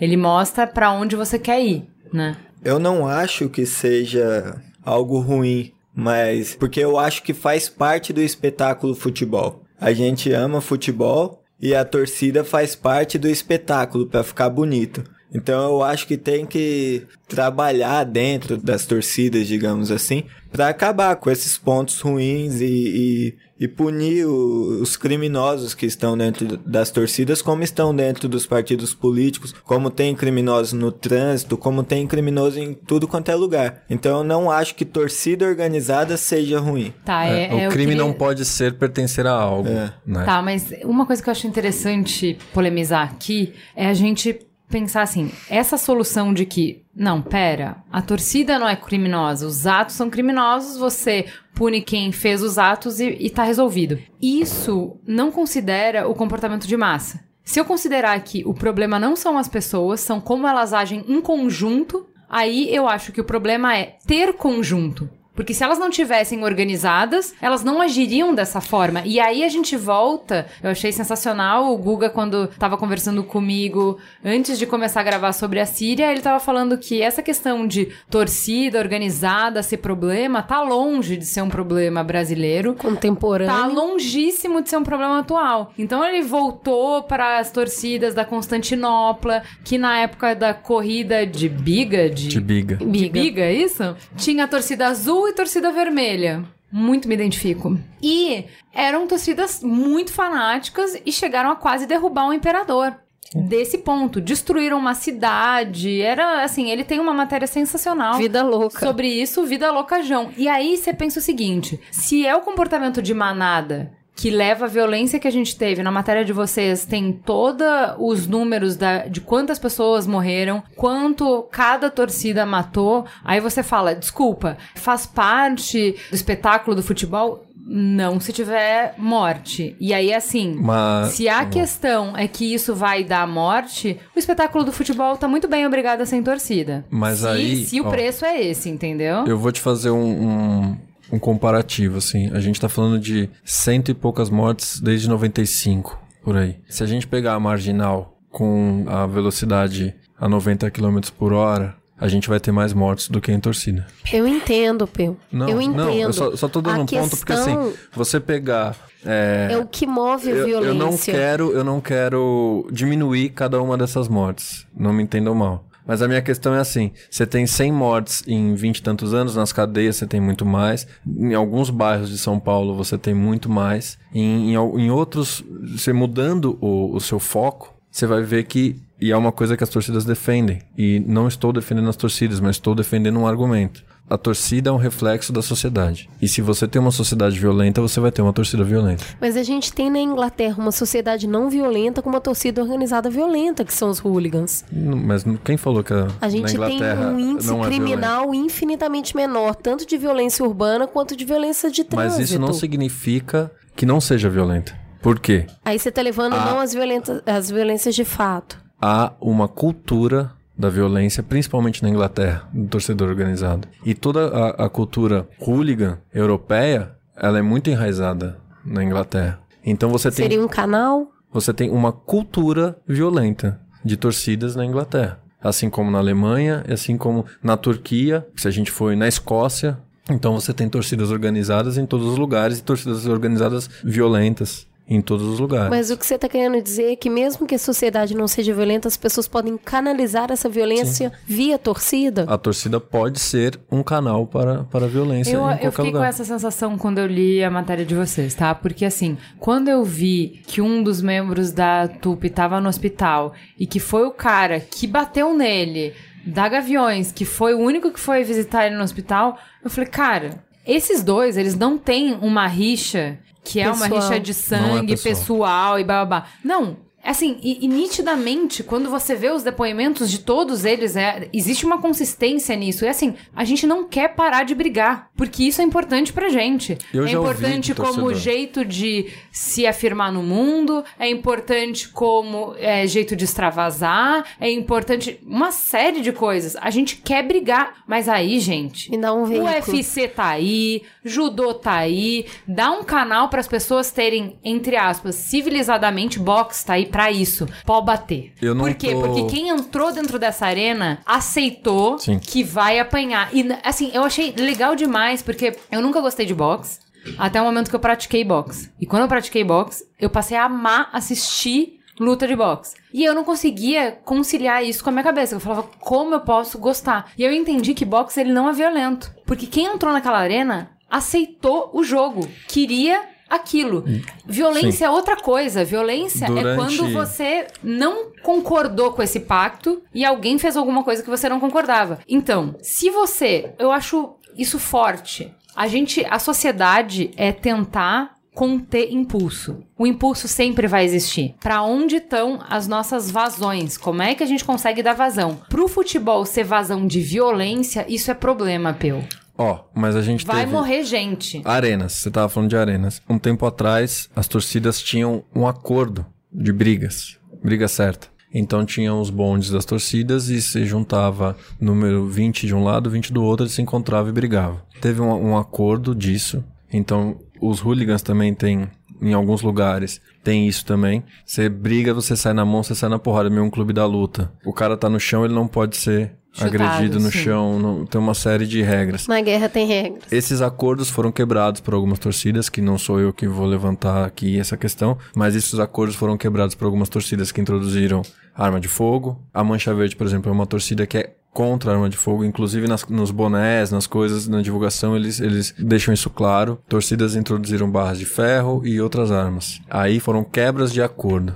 Mas, naquele momento, aquelas 30 pessoas que estão de cada lado, elas estão cientes do que, de que elas estão fazendo. É Eu- inocência eu nossa não- a gente, acredi eu não a gente consigo achar... que tudo Ah, bem. Olha. Vai pro Jo- boxe, Não, então, vai mas pro a questão, judô, mas a questão é que Mas sair na mão, É. se encontrar pra bater, É isso assim. não é do futebol, cara. Mas não é do futebol. Não fala que isso é, faz parte Mas a do gente não tá espetáculo falando do futebol. A Mas gente isso tá- não gente- acontece nos estádios também. É isso que eu quero, é Acontece esse ponto que eu fora. quero chegar, exatamente. Essas coisas não são combinadas no para serem feitas dentro do estádio. Quando acontece no estádio, é o acaso. Mas quando você vai na Inajar de Souza, que tá a mais de 5 km de distância do Pacaembu, você vê duas torcidas com 100 pessoas de cada lado, aquilo não é por acaso. Aquilo foi combinado. E as pessoas, assim como o lutador de boxe, elas estão ali na Inajar, elas sabem que elas vão bater e apanhar. É uma cultura tribal. Eu Exato. acho que é uma canalização de violência. Eu entendo essa canalização. Eu sei que não é fácil canalizar isso para outra coisa, principalmente se você for falar de centros periféricos, que é onde a gente não tem uma cultura de saúde, nem de esporte, nem de nada desse tipo. Embora eu acredita que Torcidas organizadas não são compostas únicas e exclusivamente por pessoas periféricas. A gente sabe muito E bem nem que por tem pessoas que brigam. Exato. É aí que as coisas se misturam. Você vai ter pessoas com alto poder aquisitivo e com boa formação que brigam. E pessoas que são periféricas que não brigam. E pessoas que. E o oposto também, mas a questão é essa. A gente volta a fazer isso, e é uma coisa que a gente tentou não fazer no especial, a gente tá fazendo aqui hoje, que é a gente fez um especial de quatro dias com muito conteúdo e a gente. E a briga foi um dos dias, foi 25% do que a gente produziu. Hoje já, já tá sendo a maior parte da nossa conversa. Por quê? Porque é o que se fala sobre torcida. O que que não a se gente fala? não fala sobre outras coisas que não sejam violência. Não, a gente, eu falo como, como repórter, a gente não fala de torcida quando não é pra criticar ou pra apontar as mortes ou as agressões. A gente não Mas fala. isso é um problema. E, e né? além disso, a gente não fala com torcida sobre os problemas de torcida. É muito raro você ver entrevista com um torcedor pra defender ou pra- Saudável, né? Uma ou- entrevista saudável. Ou para ou defender um ponto de vista ou falar o seu ponto de vista sobre determinada coisa. Mas o que que isso é de organização social que foge desse estereótipo? Só em cima aqui da fala do Peu, ficou claro assim que existe uma divisão na- nas torcidas. De parte que de grupos que brigam fora do estádio está dentro da torcida e, e a torcida que faz a festa no estádio. São duas divisões da torcida, a que leva faz parte do espetáculo. O poder público está punindo, está proibindo a parte da torcida que faz festa no estádio, mas isso não acaba com a parte da torcida que briga nas estações de trens, etc. E não E aí- pune também quem briga. E a Essa é a questão. É, e a imprensa, nós, jornalistas, a imprensa no geral, não fala que ah, estão proibidas a parte da torcida que faz festa e só fala da parte da torcida que briga. Então, tá indo num rumo errado. Eu acho que tem que tentar acabar com esse lado da- das torcidas que briga, tentar punir de alguma forma para acabar com isso, mas sem acabar com a festa que faz no, no estádio, com o espetáculo, que é a parte boa, a parte bonita das torcidas organizadas. Eu sei que... Existe um sem o outro? Acho que sim. É uma boa pergunta. Ah, eu acho que Exi- existe. Você consegue? São irmãos siameses? Dá pra A separar? violência e a festa? Se você, porque é o que ele tá falando, Ah. são duas torcidas separadas. Tem quem briga na rua e tem quem tá no estádio fazendo festa com bandeirão. Eu vou dar um exemplo de Se como, de como o poder público lida com as brigas de torcida. Ano passado teve uma briga muito grande, que foi o- a cereja do bolo do fim das organizadas, que foi entre Palmeiras e Corinthians e aconteceu em três lugares completamente distantes do estádio. E, a- e teve uma, uma morte de uma pessoa que não tinha nada a ver. Na sexta-feira, dois dias antes do clássico, a polícia prendeu um membro da Mancha Verde acusado de ter agredido o presidente dos Gaviões da Fiel. A delegada que cuidava do caso falou pra mim, numa coletiva de imprensa, que isso vai acal ia acalmar os ânimos do clássico. E eu perguntei de novo, falei, você tem certeza que prendeu um torcedor do Palmeiras acusado de agredir um torcedor do Corinthians dois dias antes vai acalmar os ânimos? Enfim, eu tive, inclusive, nesse momento, uma uma, Embate. um embate ali. No dia do jogo aconteceram três brigas. A briga do Braz, que foi a briga filmada, que tinha as câmeras de segurança do metrô, mostravam quem estava na briga e daria para identificar. A polícia expediu os mandatos de prisão, de busca, enfim, para um cara que estava morando na Austrália. Sim. Isso que eu falo, ah, é- é só um detalhe? Não é só um detalhe. Esse cara que estava na Austrália podia ter sido extraditado, feito qualquer coisa e estava morando lá quase um ano. Pelo simples fato dele ter assinado uma ata anos atrás, quando ele, ele estava na torcida. A gente tem pouca inteligência em cima disso. É, e, e não acho também que a gente tem que mobilizar um exército pra isso. Mas eu acho que as coisas precisam. O que a gente tá falando é assim: as pessoas têm que ser punidas. E se uma pessoa atirou em outra e matou essa pessoa, seja por motivações ludopédicas, religiosas ou simplesmente sociais, ela precisa ser punida. E não é você virar. Todos, hoje, praticamente todos os, os líderes de torcida não podem entrar no estádio ou não podem. Eles têm algum BO.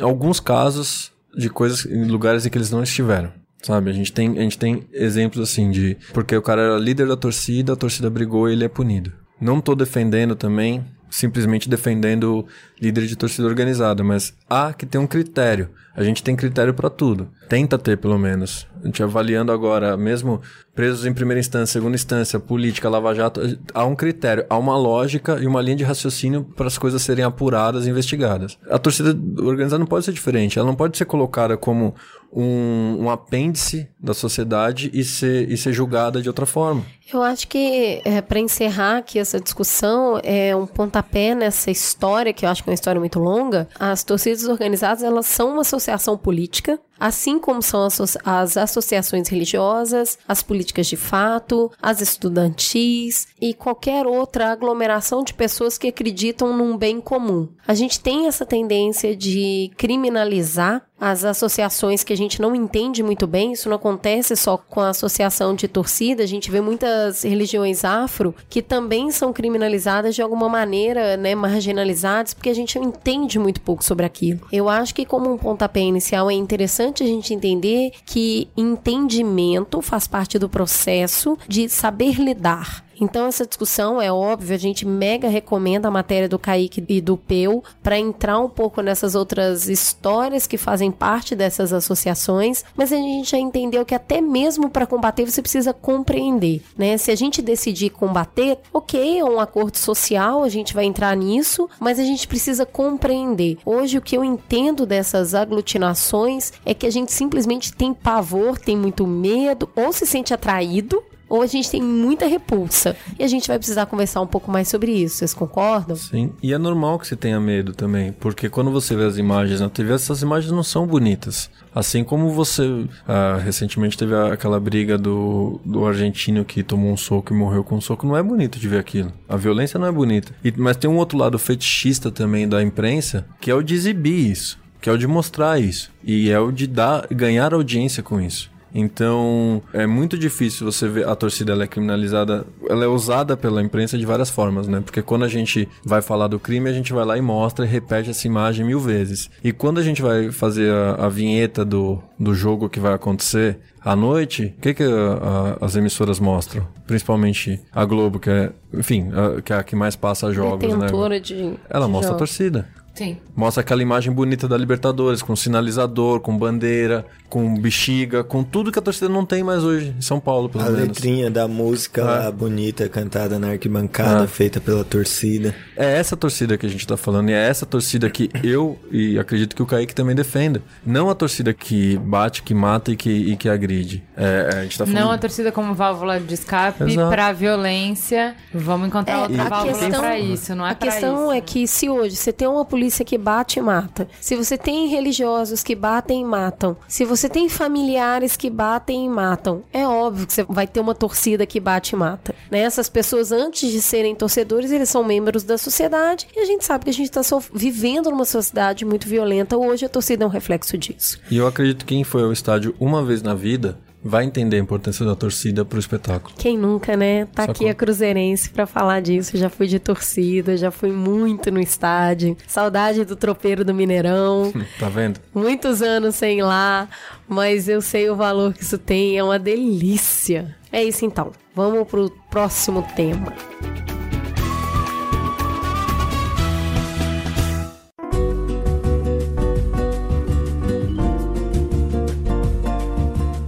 Vamos então para o nosso terceiro tópico. Vamos falar sobre Big Brother, o Marcos expulso do BBB. O fato é o seguinte: essa semana o Big Brother, em sua 17ª edição, parece que esse trem não vai acabar nunca, mostrou detalhadamente o escalonamento da violência que é típico de relacionamentos abusivos ao exibir discussões entre o médico Marcos Renter, de 37 anos, e a estudante Emily Araújo, de 20 anos e o fez diante dos olhos de milhões de espectadores. Enquanto uma minoria engajada fez muito barulho e cobrou atitudes da emissora, a maioria do público assistiu sem entender tamanha repercussão, falhando em encontrar erros em um comportamento tão difundido e corriqueiro. Os episódios chamaram a atenção da delegada da titular da Delegacia Especial de Atendimento à Mulher, Viviane da Costa, que visitou a casa para pedir as imagens da discussão entre Marcos e Emily. No primeiro momento, a Globo apenas chamou os participantes separadamente para o confessionário para, por um lado, chamar a atenção de Marcos e, por outro, reforçar o apoio a Emily caso ela quisesse prestar queixa. Mas após a visita e o laudo médico, a emissora assumiu que houve agressão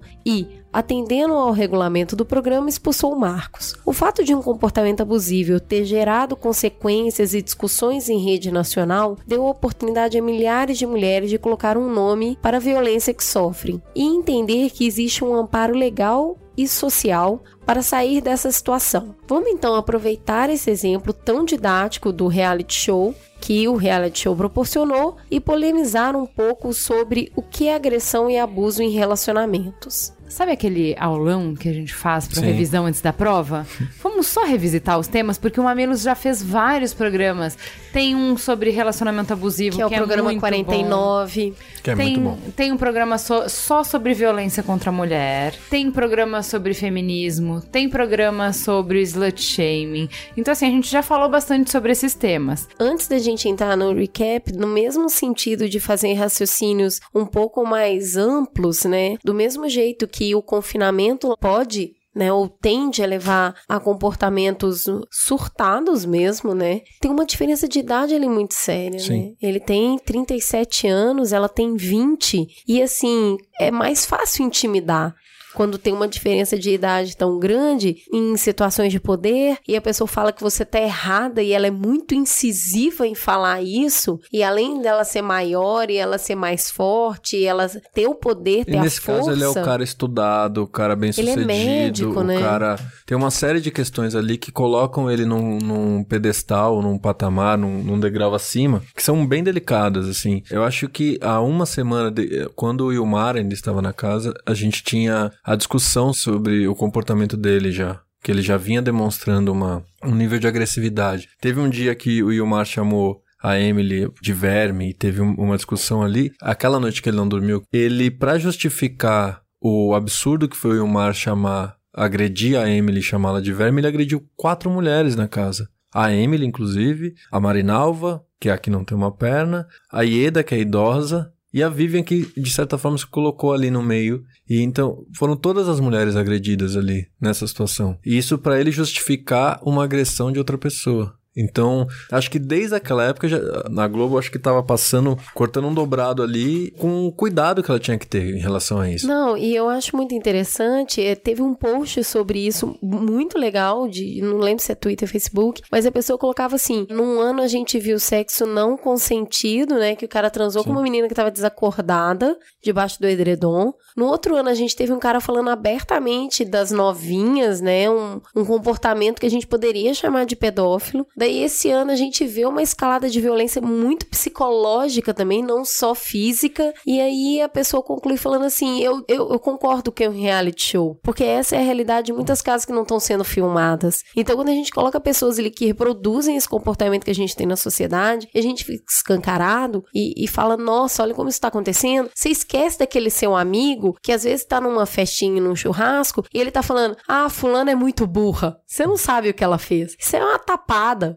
Sim. E aí você começa a recobrar lembranças do quanto você presencia pequenas violências psicológicas no seu dia a dia, e é um gatilho, né? Quando a gente começa pelo lado mais de fora, você começa falando assim, pô, não é abuso. É preocupação o que ele tem com ela, é cuidado. E aí você vê, por exemplo, uma frase que ele fala assim: você não vai mais beber. Ou se beber, eu que vou controlar. Você pode substituir no teu vocabulário as palavras ice, vodka e champanhe por outras, como profissão, carreira, estudo, faculdade. Mulher não tem que beber. É feio pra caramba ver uma menina da tua idade fazendo isso. Então assim, se eu não fosse eu, eu fosse outra pessoa, eu ouviria isso e falar, bom menino é esse. É Mas que outra pra casar, pessoa? sabe? Porque esse menino, ele tá cuidando dela, ele tá preocupado com ela, vai botar a menina no caminho certo da vida. Ó que menino bom, né? Agora fala pra mim, Kaique, explica pra mim por que que isso talvez não seja tão legal esse menino assim, quando fala uma coisa assim dessa assim.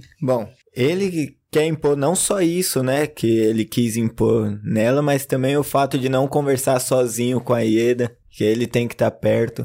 Vários outros pontos, assim, dele que mostra relacionamento totalmente é, abusivo, né, totalitário, assim. Ele, Controlador, né? Controlador. Ele quer mandar e tudo que ela faz. E várias vezes ele fazia questão de jogar em- na cara dela que torcia pra ela porque ele não precisava daquilo. Ela precisava. Diminui, né? É, diminuindo. A base do relacionamento abusivo é você minar a confiança do outro pra que ele acredite que ele não tem chance de ser feliz com outra pessoa, que ele não merece amor, que você é o herói que tá salvando ele, que você é o herói que se sacrifica por ele, porque aquela pessoa não merece, nem tá com você, nem tá com ninguém. E quando ele foi expulso, foi o que aconteceu. Ela ficou sem chão, ela não entendeu por que que tava acontecendo aquilo. Na- e É um- na cena da discussão, quando ele, ele encurrala ela, que é muito assustadora aquela cena, ele fala: escuta, você tem que estar comigo independente de eu ter chance. Entendeu? Então, assim, O quanto de vezes ele fala pra ela, escuta, escuta, entendeu, entendeu? Você já vê o relacionamento abusivo no sentido de a questão é, eu tenho que controlar a narrativa, você tem que me escutar em primeiro lugar, e segundo lugar, você é burra. Eu repito várias vezes porque Pra- você pra é ver se burra, você entende. você não entende, entendeu? É o mansplaining no, no último grau, né? aí é descarado, né? Entender e obedecer, né? É, exatamente. Tudo bem. Então, assim, vamos lá. Eu acho que, juro, esse primeiro passo de entender a diferença entre cuidado e abuso, isso é tão fundamental, é tão fácil você confundir quando você tá carente, quando você não tem ninguém, quando você não tem nada, quando você quer aconchego, quando você quer uma pessoa que cuide de você, porque é natural do ser humano querer ser cuidado, querer ser acolhido, tudo bem com essa necessidade. O abusador é você pegar essa necessidade e virar ela pra fazer uma situação violenta Pra você contra prender a pessoa. Entendeu? Então, é assim, usar a sua necessidade de acolhimento e de cuidado e desse cuidado fazer um controle e fazer uma forma de te diminuir pra você ficar à minha mercê. Então, acho que a fala dele mostra bem isso. Mas, Juliana, vocês estão exagerando. Não tem violência, gente. É só uma discussão normal. Isso é uma coisa que a gente ouve muito, né? Briga de marido e O Marcos mulher. vinha sendo agressivo, ele tinha uns momentos dentro da casa, mas no último sábado a coisa passou do limite. Ele foi lá, ele estressou, ele encurralou e tudo mais. Mas é uma, é um- é uma discussão, né? Em casal tem discussão. Né? Ele tem desentendimento. Como que a gente Olha, eu nunca peguei percebe a que cabeça passou de do ninguém e fiquei batendo na grama numa discussão, entendeu? Pra pessoa me ouvir, eu bati a cabeça dela na grama ou enfio o dedo na cara dela de... Cara, a hora que ele pega o braço dela, ela fica tentando sair do... Assim, aquilo, assim, foi muito difícil pra mim. Eu só assisti porque era pauta. Do programa e mesmo assim com muita dificuldade. Porque assim, ver o cara pegar a mão dela e ela tentar sair daquela situação e, e é muito legal o que você falou, porque é bem isso. É um cara de 80 quilos numa mina de 49 quilos e o quanto ele usa, assim, é, é foda dele é um o box, bloqueio, né? né? O box é foda, ele volta nisso. Porque é exatamente a leitura de uma luta de boxe. O cara que é maior vai pra cima de você e ele vai te levar pra onde? Pro, Pras cordas pras ou pra cordas, lona. porque na corda ele consegue, ele Ah. é maior que você, Pra entendeu? lona, né? Então, exatamente, ou pra lona. Então, é muito. Se você vai ver a linguagem corporal dessa discussão deles, não tem como dizer que não é violenta. E ela está coagida, ela tá assustada. Em muitos momentos ali. E na hora que ele tá em cima dela, que ele bate a cabeça dela na grama e ele chora depois, a única reação dela é acolher. Porque, de certa forma, o que dá a entender ali é que ela se sente culpada por ele estar naquela Claro. situação também. Eu só fiz isso com você. É, olha o que, que você É. faz. porque eu você fazer, mereceu. sabe? Olha Não, o que olha o que você você faz. faz eu fazer, sabe? Você fez comigo. Olha o que você fez comigo.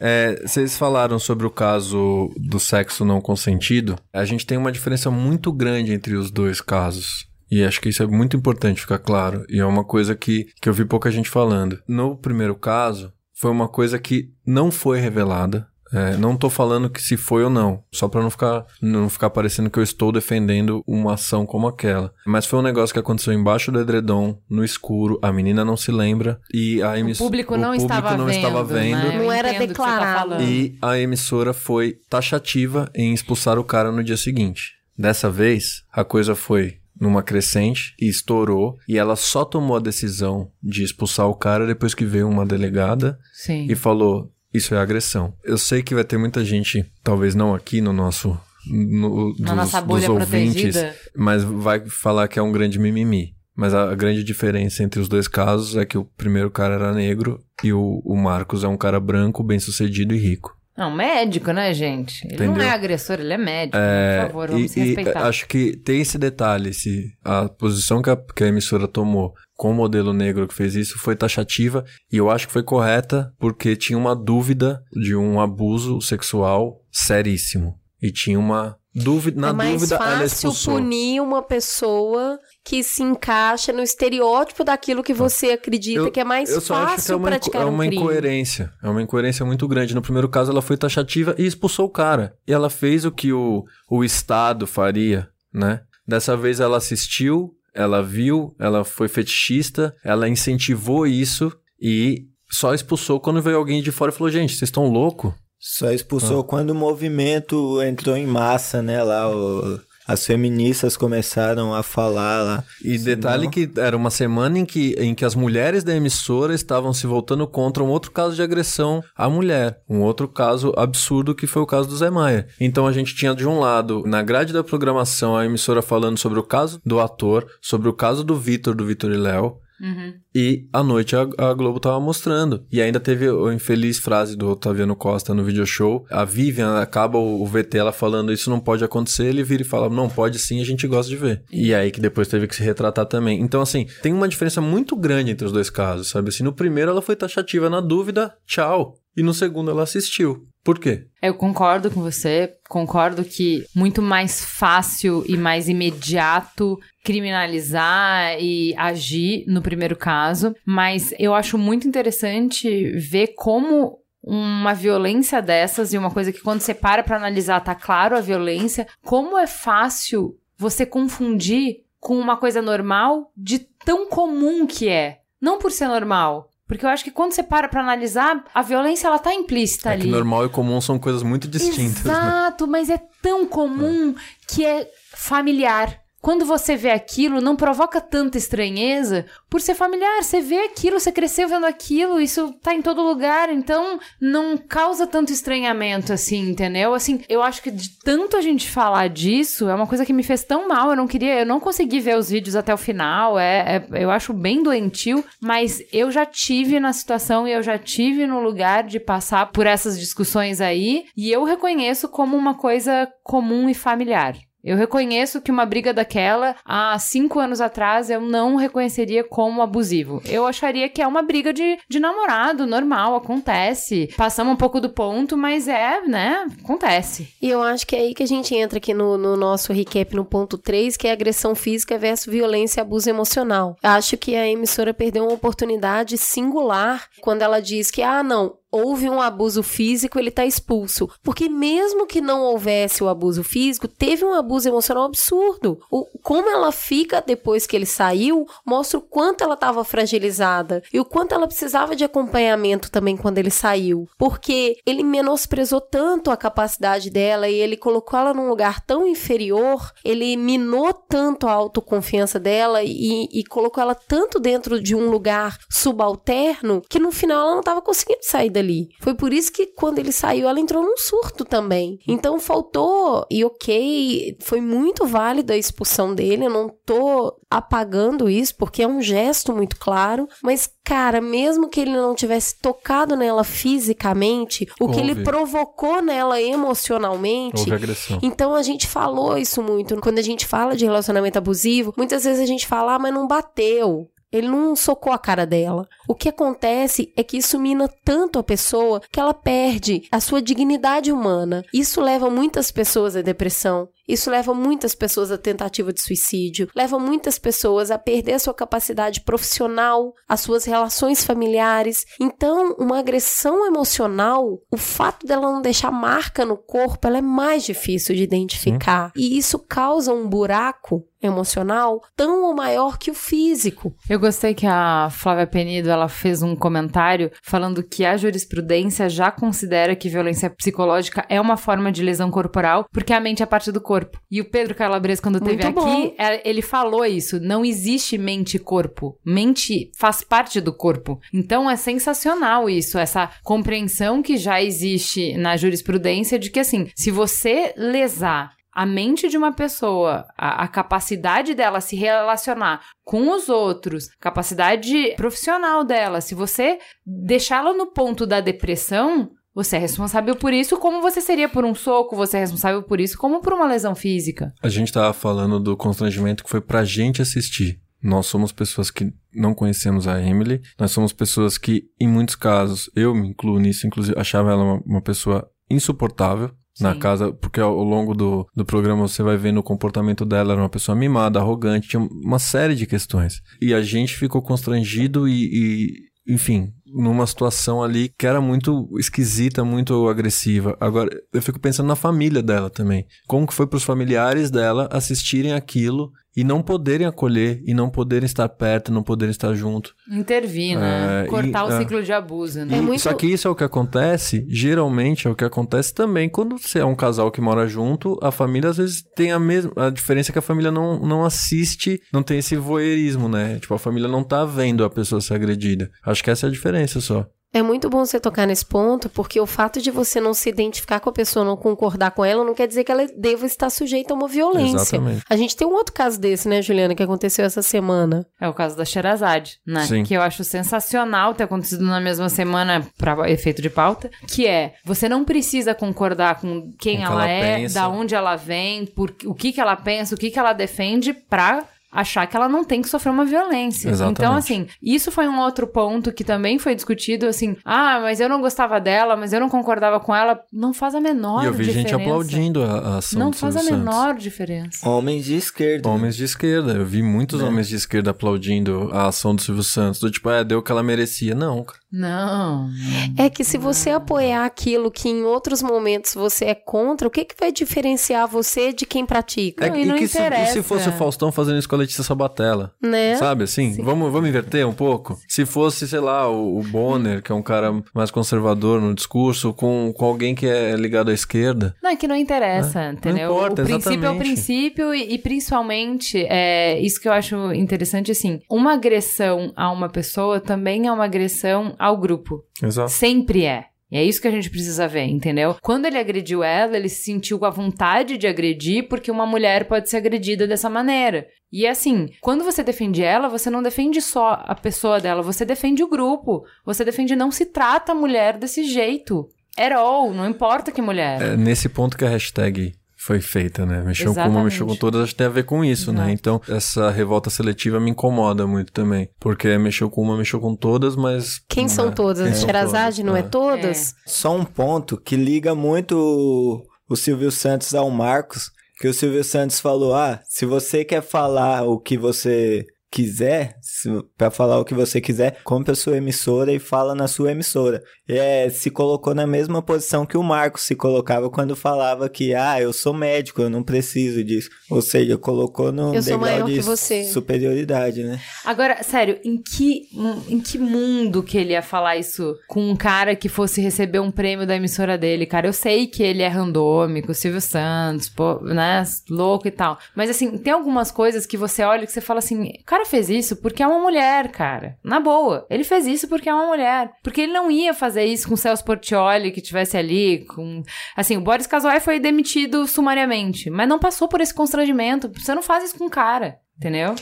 Mas, Kaique, ela mesma, a Emily mesmo, falou que não teve violência. A Sherazade também Ela falou não que era uma queria. brincadeira. A Sherazade também. E aí? Bom, é, são as mulheres que são criadas nessa cultura machista, né? Como a gente vê isso normal, como vocês falaram aí. Pra nós, bom, isso não é agressão. Ele, o Silvio Santos estava brincando, ele faz isso com várias mulheres. O Marcos é normal, eles, eles têm um relacionamento, é normal ele meter o dedo na cara dela e, e se colocar numa posição superior por ser homem, principalmente. Só que isso não é normal, né? A gente É que o prazer do opressor é encontrar oprimidos do seu lado, né? Então eu acho que muita. É, é- o problema é o cesto mesmo, não, não são unicamente as maçãs. Então quando você tá tão enfurnado nessa cultura que você não percebe que tá sendo abusado, você não pode ser culpabilizado por isso. Não, e principalmente, assim, ela, no caso específico da Emily, né? Você tá confinada. O cara transformou seu cérebro em gelatina num relacionamento abusivo, né? Porque você não sabe mais quem você é, você não sabe o seu valor, E você não 20 sabe o seu lugar. anos, gente, ela tem 20 Pelo anos, ela não de tem Deus. 40, por favor. Sabe? Sabe? É, é mais fácil de manipular. Cê- Lembra que no Mamilo de Relacionamento Abusivo a gente falou muito sobre ter estofo, ter bagagem pra poder julgar esse relacionamento é bom, esse não é bom, essa amizade é boa, não é Tem boa? repertório. Com né? 20 anos, como é que você vai ter repertório? Então, assim, a diferença de idade pesa muito nesse sentido. Não é 50 e 60. É 20 e 37. O repertório dela é curto, Ele sabe? quase o dobro que ela. né? É, e assim, é, é isso. No auge de um relacionamento abusivo, eles não tiraram o cara quando ele tava apontando o dedo na cara dela. Tiraram o cara quando eles estavam na fase de lua de mel. Todo Exatamente. relacionamento abusivo tem o mesmo ciclo. É o O abuso, ciclo da violência. depois é, a lua de mel. O abuso, a lua de mel. É sempre o mesmo ciclo. Então, assim, Não vou fazer na hora mais. que o cara prometeu que não ia fazer mais, porque assim, toda mulher, mesmo a que apanha, que tá há muitos anos no, no relacionamento abusivo, ela não pede pra tirar o cara, pede pra tirar a violência. Ela ama o cara, ela só não ama a violência. Ela pede, faz com que ele pare de me bater. Ele quando eu não bebe, quero que ele vá. assim, Exato, é. eu não quero que ele vá embora. Eu amo esse cara. Eu só quero que ele pare de me bater. É só isso. Então, assim, quando você tira o cara, ela vai sim falar que não era isso, que você que é ruim, que você estragou tudo, que o que eles tinham eram tão lindo. Gente, isso faz parte do ciclo do relacionamento abusivo. Isso não quer dizer que não tinha, né? Porque as pessoas falam assim, gente, vocês estão exagerando, não tinha relacionamento abusivo. Ela mesma defendeu o cara. Não. O fato dela responder, defender ele, tá dentro da narrativa do E foi o que a relacionamento delegada abusivo. usou para abrir o inquérito, né? Ela não, não precisava ela fazer a denúncia. Não. Ficou claro que houve a da violência. Ponto. É, é, é que eu acho interessante o seguinte, tem um- uma questão legal, né? A gente tava discutindo de que, poxa, o programa não precisava que houvesse agressão física pra expulsar ele, porque já teve agressão psicológica. Mas em caso de inquérito tem essa diferença. A agressão psicológica, ela também é configurada, mas aí você precisa de uma queixa. Agressão física, por conta da compreensão jurídica já do que, que é o relacionamento abusivo, não precisa. Inclusive Se a a mulher não de quiser identificação. se a mulher não quiser denunciar o companheiro, ainda Sim, assim própria, a própria delegacia pode indiciar por conta de já entender a dificuldade que é você começar o indício pela é, denúncia da mulher que tá envolvida no relacionamento abusivo. Isso é muito difícil. Então, já existe essa doutrina de que não, a própria delegada poderia intervir. Mesmo que a Emily falasse, não, tá tudo certo, apanhando toda a roxa, falasse, não, tá tudo certo, a delegada ia falar, não tá, não. Eu tô vendo que não tá. Vamos então, para encerrar aqui, só falar um pouquinho, ajudar o pessoal a identificar isso, que eu acho que é sempre válido. Então, a violência contra a mulher, a física, você sabe que porque ela é mais fácil de notar. Um exame de corpo de delito é o suficiente para isso. A violência física, ela não, pode até não deixar marca. Se ele te empurra, se ele te chuta, se ele te amarra, se ele te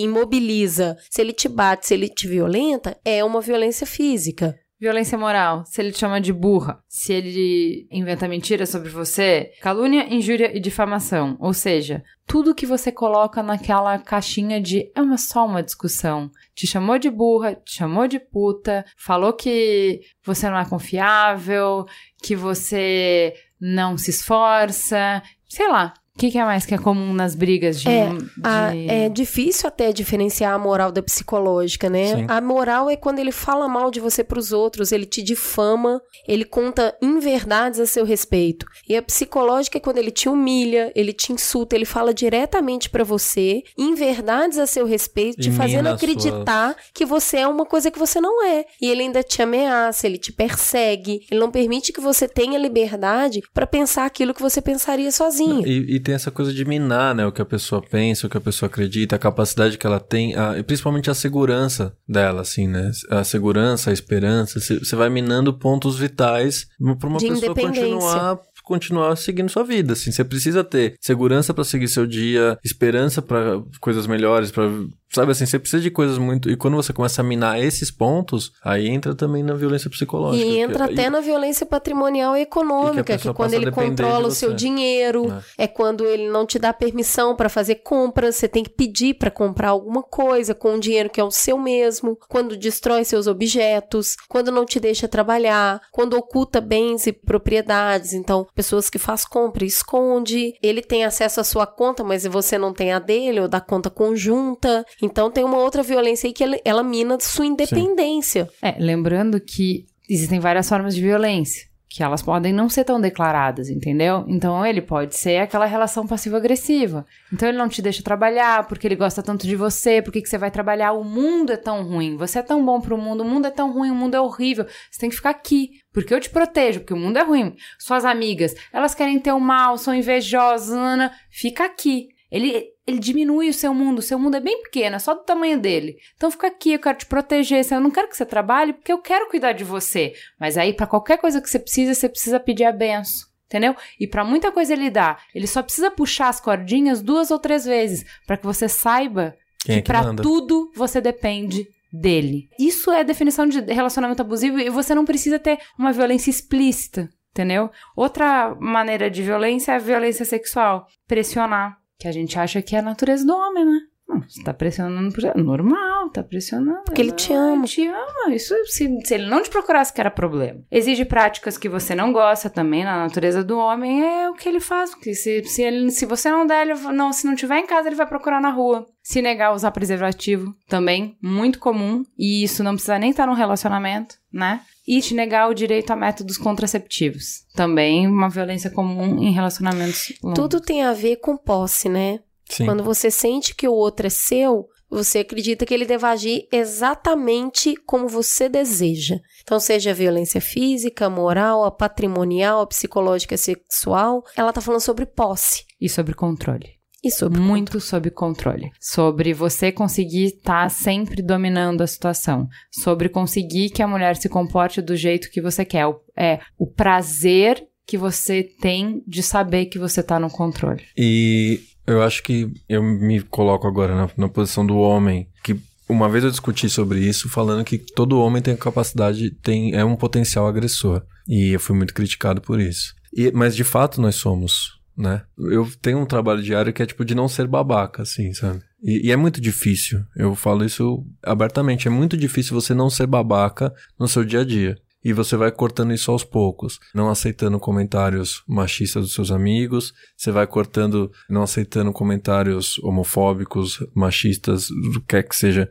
de familiares, você vai cortando aos poucos, você vai cortando no tom que você fala as coisas, no jeito que você fala e no que, que você espera da sua companheira. É, eu tenho a felicidade de, de ter a, a pessoa, a Clarice do meu lado e ser uma pessoa que eu vi crescer muito em relação a isso, assim, nos últimos anos. E o crescimento dela fez com que eu crescesse em relação a isso também. Então, ela começar a identificar as violências fez com que eu também identificasse. E eu também passasse a pensar sobre isso. E que não, não é legal você ficar quieto também. Quando você vê outra pessoa fazendo e você começar a aprender cada dia um passo, cada dia uma lição. E esse exercício de tentar não ser babaca já é um, um, grande esforço, sabe? Porque às vezes você vai ser babaca.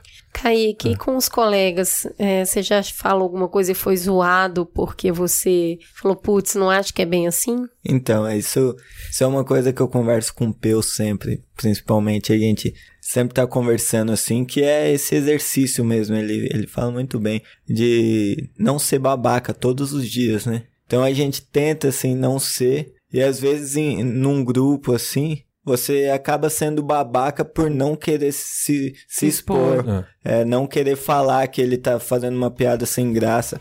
Porque você acha que as pessoas não vão te dar ouvido ou você vai ser o, o alvo, você alguma coisa assim. excluído, assim. Você vai ser o né? feminista, é. sabe? É. Sim, não, mas até mulher, de... É. cara. Eu, eu tenho muito grupo de amigo homem, assim, e eu escolho minhas batalhas, não é todo é. dia, sabe? Assim, de verdade. Primeiro, quando eu não estou no meio dos meus amigos, eu não vou entrar em todas as cruzadas, e mesmo no grupo dos meus amigos, eu não vou entrar em cada dividida. É igual no futebol, você não entra em todas as divididas, não dá, entendeu? Não tem canela para isso. Haja energia. Você escolhe suas batalhas, mas eu acho assim, é muito bonito ter homens que nem vocês aqui falando isso, sabe? É, é assim, quentinho no coração, a gente sabe que o mundo tá difícil. A última coisa que eu queria falar desse tópico assim, uma coisa que se ouviu muito é, pô, que, que adianta tudo isso que estão falando, toda essa primavera feminista, e você vai pro Trending Topics do Twitter, tinha um Força Marcos sabe? Que ano é hoje e tal. Adianta, cara. A gente não pode controlar Por... tudo, cara. Não, e porque o... assim, Roma não se hum. faz em um dia. Você não vai mudar uma cultura de milhares de anos de um dia pro outro. Assim, a revolução feminista está sendo televisionada. A gente está vendo as coisas acontecer muito rápido. Tem muita gente sendo deixada para trás que estava preocupado olhando outra coisa, não viu toda essa efervescência acontecer e tá chocado com a rapidez das coisas. A gente que tá mergulhado nisso olhando olhando 24 horas, tá apressado e querendo que corresse mais. Mas tá muito rápido. Em termos de sociedade, as mudanças que a gente tá vendo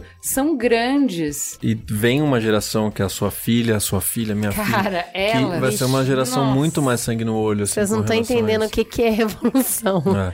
E não é só nossas filhas, os nossos filhos. Sim. Saca? Sim. Tava na minha casa no, no, sei lá, esses dias, um amiguinho da minha filha que tem a mesma idade que ela, e eles estão desfraudando e tudo, e ela não entende porque ela não pode fazer xixi de pé. Ela não entendeu a dinâmica da coisa, ela vê eles fazerem, ela quer fazer, e você explica e cai, molha a calça, ela não entende e tal, beleza. E aí, enquanto eu explico isso pra ela, eu ponho ela no piniquinho, ela senta, o menino senta ali pra ver por que, é a mesma que ela não consegue, olha ali o que, que tem ali embaixo, qual é, é a diferença e tal. E aí eu não sei o que, que eu falei, porque para deixar ela feliz, eu falei, ah, não sei, você vai botar um batom então. Ele falou, posso botar batom também? Pode, Caetano, você pode botar batom. Menino põe batom? Põe, Caetano. Menino põe o que quiser. Meu pai usa muito batom, usa mesmo, Caetano. É isso aí. Então os meninos também vão vindo com outra cabeça. Sim. Essa geração que tá vindo vem para quebrar tudo. Mas passinhos de formiga, gente. A gente vai chegar lá, acreditem, as coisas estão mudando. E a gente deve ansiar por mudança, né? Não é só por punição.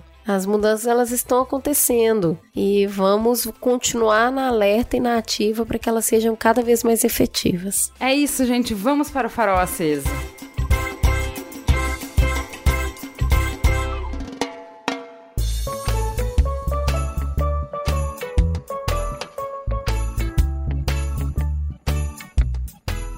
Vamos então pro farol aceso. Kaique, o que, que você indica? Indico o livro das Mães de Maio, que se chama Mães em Luta 10 anos dos crimes de maio de 2006. É organizado pelo jornalista André Caramante, com prefácio da também jornalista Eliane Brum, e são 10 perfis de mães que perderam os filhos para a violência do Estado. Os 10 perfis são feitos por autores da Ponte Jornalismo. Inclusive, eu fiz o perfil de uma mãe, a Ivani Lira, que, de Mogi das Cruzes. Falando da, da ponte jornalismo, também quero indicar e pedir para as pessoas participarem, ajudarem na campanha que a ponte está fazendo no Catarse, que é uma campanha de arrecadação aí para manter uma estrutura mínima de redação durante seis meses é, e ter três reportagens especiais, porque desde 2014 a Ponte desenvolve esse trabalho voltado à justiça, direitos humanos e segurança pública totalmente de forma voluntária. Todos os repórteres lá trabalham de forma voluntária e agora com essa campanha visa trabalhar seis meses com uma estrutura mínima de redação. Muito bem, e você, Peu? Eu quero endossar o pedido para fortalecer a ponte, que é um lugar em que eu vejo um trabalho de jornalismo investigativo, um trabalho seríssimo de, de apuração, de e além disso o trabalho que mostra o oprimido, dá voz para quem não tem voz geralmente. E tem caras como o André Caramante, o próprio Kaique, o Luiz Adorno, que é um excelente repórter, o Juca Guimarães, que trabalha com a gente no R7 também, o Fausto, que é um cara muito foda também, e é uma galera que é muito dedicada e que a, a Ponte precisa disso para dar um passo, sabe assim?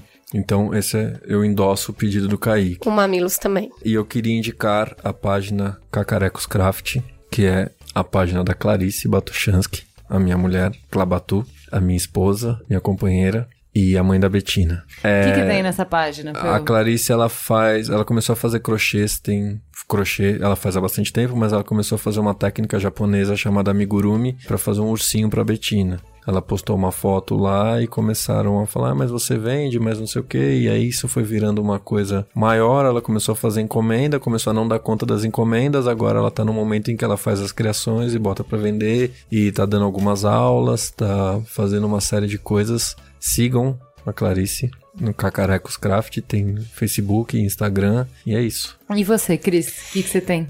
Então, essa semana eu vou acabar é, indicando uma coisa um pouco a ver com o tema que a gente falou que em 2005 foi feito um filme em inglês chamado Hooligans, que fala um pouco sobre as torcidas organizadas inglesas, sobre um rapaz que vai morar com a irmã, acaba, é, ele é um jornalista, começa a investigar, fica extremamente envolvido com aquilo, narra um pouco dessa sociedade mais patriarcal, de como ele se envolve emocionalmente com aquilo e as consequências que existe numa sociedade pautada muito pela violência. É bastante interessante, claro, um pouco caricato, mas traz ali uma visão sobre canalização da violência, mas também sobre irmandade. E esse filme, o vilão, né, que seria o cara briguento, ele acaba sendo construído como, né, um, ele é um anti-herói. É um anti-herói, é, é bem é interessante essa visão. É. Eu queria é, levantar um, um pedir para as pessoas olharem também o trabalho do Gabriel Shida, que foi um cara que ajudou muito a gente a fazer esse especial.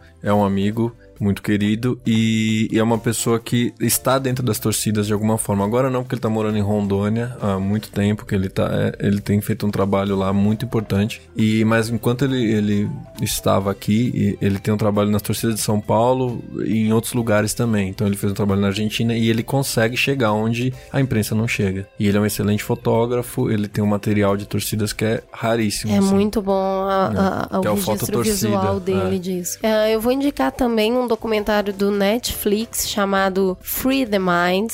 Uh, a gente já falou aqui sobre o quanto a gente ficou encantada com o curso de Mindfulness que nós fizemos. E o Free the Mind é a respeito de um neurocientista que explica o funcionamento do cérebro sobre determinadas questões e ele mostra a aplicação das técnicas de Mindfulness para três pessoas que estão sofrendo problemas bastante crônicos. Dois rapazes que voltam da guerra com um choque pós-traumático e não conseguem se ressocializar, e uma criança que deve ter uns 5 anos que sofre de uma ansiedade ansiedade extrema e não consegue se socializar. Essa criança, ela não consegue, só de falar que precisa entrar no elevador, ela começa a chorar, porque ela não consegue suportar a pressão de ficar um tempo ali e associar a espera, a demora, a, ao, ela não tem proporção, o pânico que ela tem das coisas. E como trabalhar o controle da mente ajuda essas pessoas de uma maneira extremamente efetiva. É muito difícil ver as pessoas sofrendo, como é retratado retratado no, no filme, principalmente uma criança, um outro pai de família que não. Ele tem crises de ansiedades absurdas e como que as técnicas de mindfulness substituem até medicação em alguns casos, em outros trabalham em paralelo. É um documentário rapidinho, ele tem uma horinha e pouco. Recomendo muito porque vale a pena ver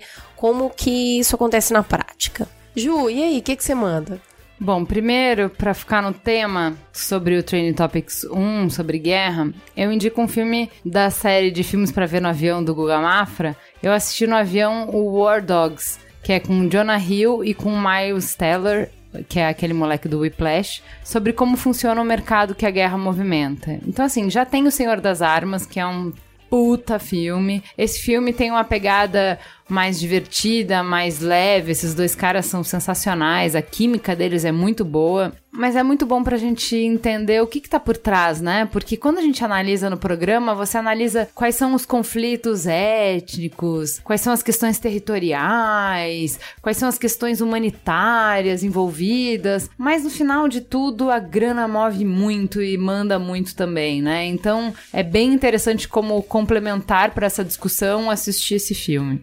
É um filme gostoso de ver, apesar do tema ser duro, é um filme muito bom. Ritmo bom, ele é ótimo. E além disso, porque não dá, né? Tá difícil. Várias pessoas vieram conversar com a gente de que a sequência de temas que a gente tá levantando são temas difíceis de falar, árduos de falar e que no final a gente não tem uma um pote no final do arco-íris para oferecer, né? A gente não tem, olha, gente, a gente vai resolver a questão da Síria, a gente resolve aqui, ó, em três é só anos. fazer isso aqui, ó. Aqui, ó. Sabe o sistema prisional? Tá, é assim, se fizer isso aqui, tá resolvido. Previdência. Resolvendo isso aqui, eu já, entendeu? Não tem. Então, assim, a gente tem uma série de problemas que não tem solução, que a gente não vê o fim desse túnel. A gente precisa de comédia, né? Então eu recomendo o Louis C.K. 2017, que lançaram na Netflix. Eu sou muito fã do Louis. Eu acho que o tipo de humor dele, ele requer um tempo, uma adaptação, você virar uma chavinha, porque ele anda muito no limite, né? Ele brinca tanto com esse limite. Eu acho que essa coisa do especialista, de você testar o quão bom você é, sabe? Se eu for pra cá, eu sou escroto. Se eu for pra É cá, eu sou tênue. comediante. Ele, ele desafia isso o tempo inteiro. Tem horas que você fala, que escroto, cara. Eu não acredito que você fez piada com isso, mas sempre naquele limitezinho. Eu acho que você fala assim, ai, que escroto. Você fica rindo que ele é Cara, a gente riu do início ao fim, Merigo assim chorando, passando mal, dobrando de rir, assim. E é interessante porque depois você para pra rir, aquele negócio que a Cris sempre fala, né, que o- sobre o que você ri fala muito da sociedade, né, sobre as coisas que você acredita e tal. E eu acho que ele é muito consciente nisso, ele é um cara muito bom no que ele faz. Então ele te faz rir de coisas que você não deveria rir pra que você pense sobre essas coisas. Então assim, é muito crítico o humor dele, é muito ácido, é muito autodepreciativo, é muito cínico. Né? Ele mostra muito, é um retrato muito do nosso tempo, do nosso mundo, de quem a gente é, do momento que a gente tá. Enfim, eu acho a experiência é divertidíssima e ela ainda te ensina e ela ainda te faz crescer e ainda te faz questionar um monte de coisa. Recomendo então, Lui, tudo que ele fez pode assistir, mas a última coisa é essa especial na Netflix. E nós temos uma convidada especial que veio nos visitar hoje, Far Far Away. E a Jaque vai dar o farol aceso dela aqui. Vem aqui contar pra gente, Jaque. Bom, eu vou recomendar um podcast específico. É o Rapadura Cast Você 400. é muito cara de pau. Você vem no Mamilos recomendar outro podcast, você tá demitida, uma mamileira. Desculpa, mas só que foi por causa da Mamilândia que eu comecei a ouvir outros podcasts que eu só ouvia dois. Eu vou dar um jeito de entrar nesse lugar. Conta. A Lu tem um passaporte. Eles comentam sobre o filme Que Horas Ela Volta, com a Regina Casé. Se eu não me engano, é do ano passado, de 2015, eu não me lembro. É de 2015. Eu tinha visto o filme, né? É, pra mim é um pouco complicado ver filme brasileiro, né? Porque eu não moro mais aqui, então não são todos os filmes que chegam onde eu moro. É uma crítica muito legal, tem uns pontos, porque é uma, para quem não viu o filme, né, a relação da empregada doméstica que, entre aspas, é da família, só que, né, não Só além não, da né? Que não. cozinha, exato, não além da cozinha, e aí tem a filha dela que vai prestar vestibular, enfim.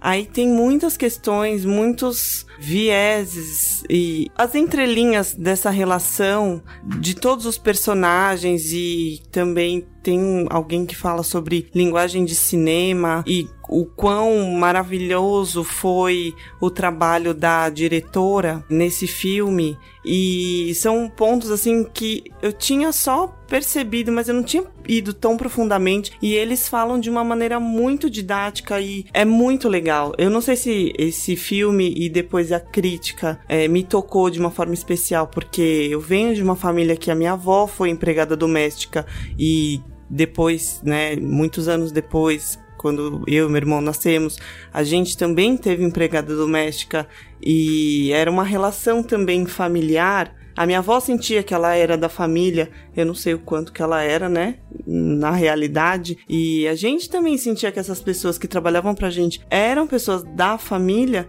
e o quanto é, o quanto não é, é um pouco Game of Thrones, assim, ninguém é tão bom e ninguém é tão mal, sabe? Fala da, da realidade de uma maneira muito próxima falou para mim e, e, quando você começa a pensar quem são as empregadas domésticas dos seus amigos ou as a sua mesma empregada doméstica, qual é a relação que você tem, foi uma coisa assim muito tocante, foi uma coisa assim muito grandiosa a, a forma com que todas essas questões foram tratadas. É muito interessante, né? Só lembrando que empregada doméstica vem do verbo de domesticar, de tornar aquilo somente seu, né? De guardar numa caixinha. Então é isso, pessoal. É isso? É isso? É isso? É isso. Fica gostosa a sensação de mais um Mamilos no Ar. Jaque, obrigado pela visita internacional. Rapazes, obrigado por estarem na mesa. Pessoal, beijo, valeu. Tchau.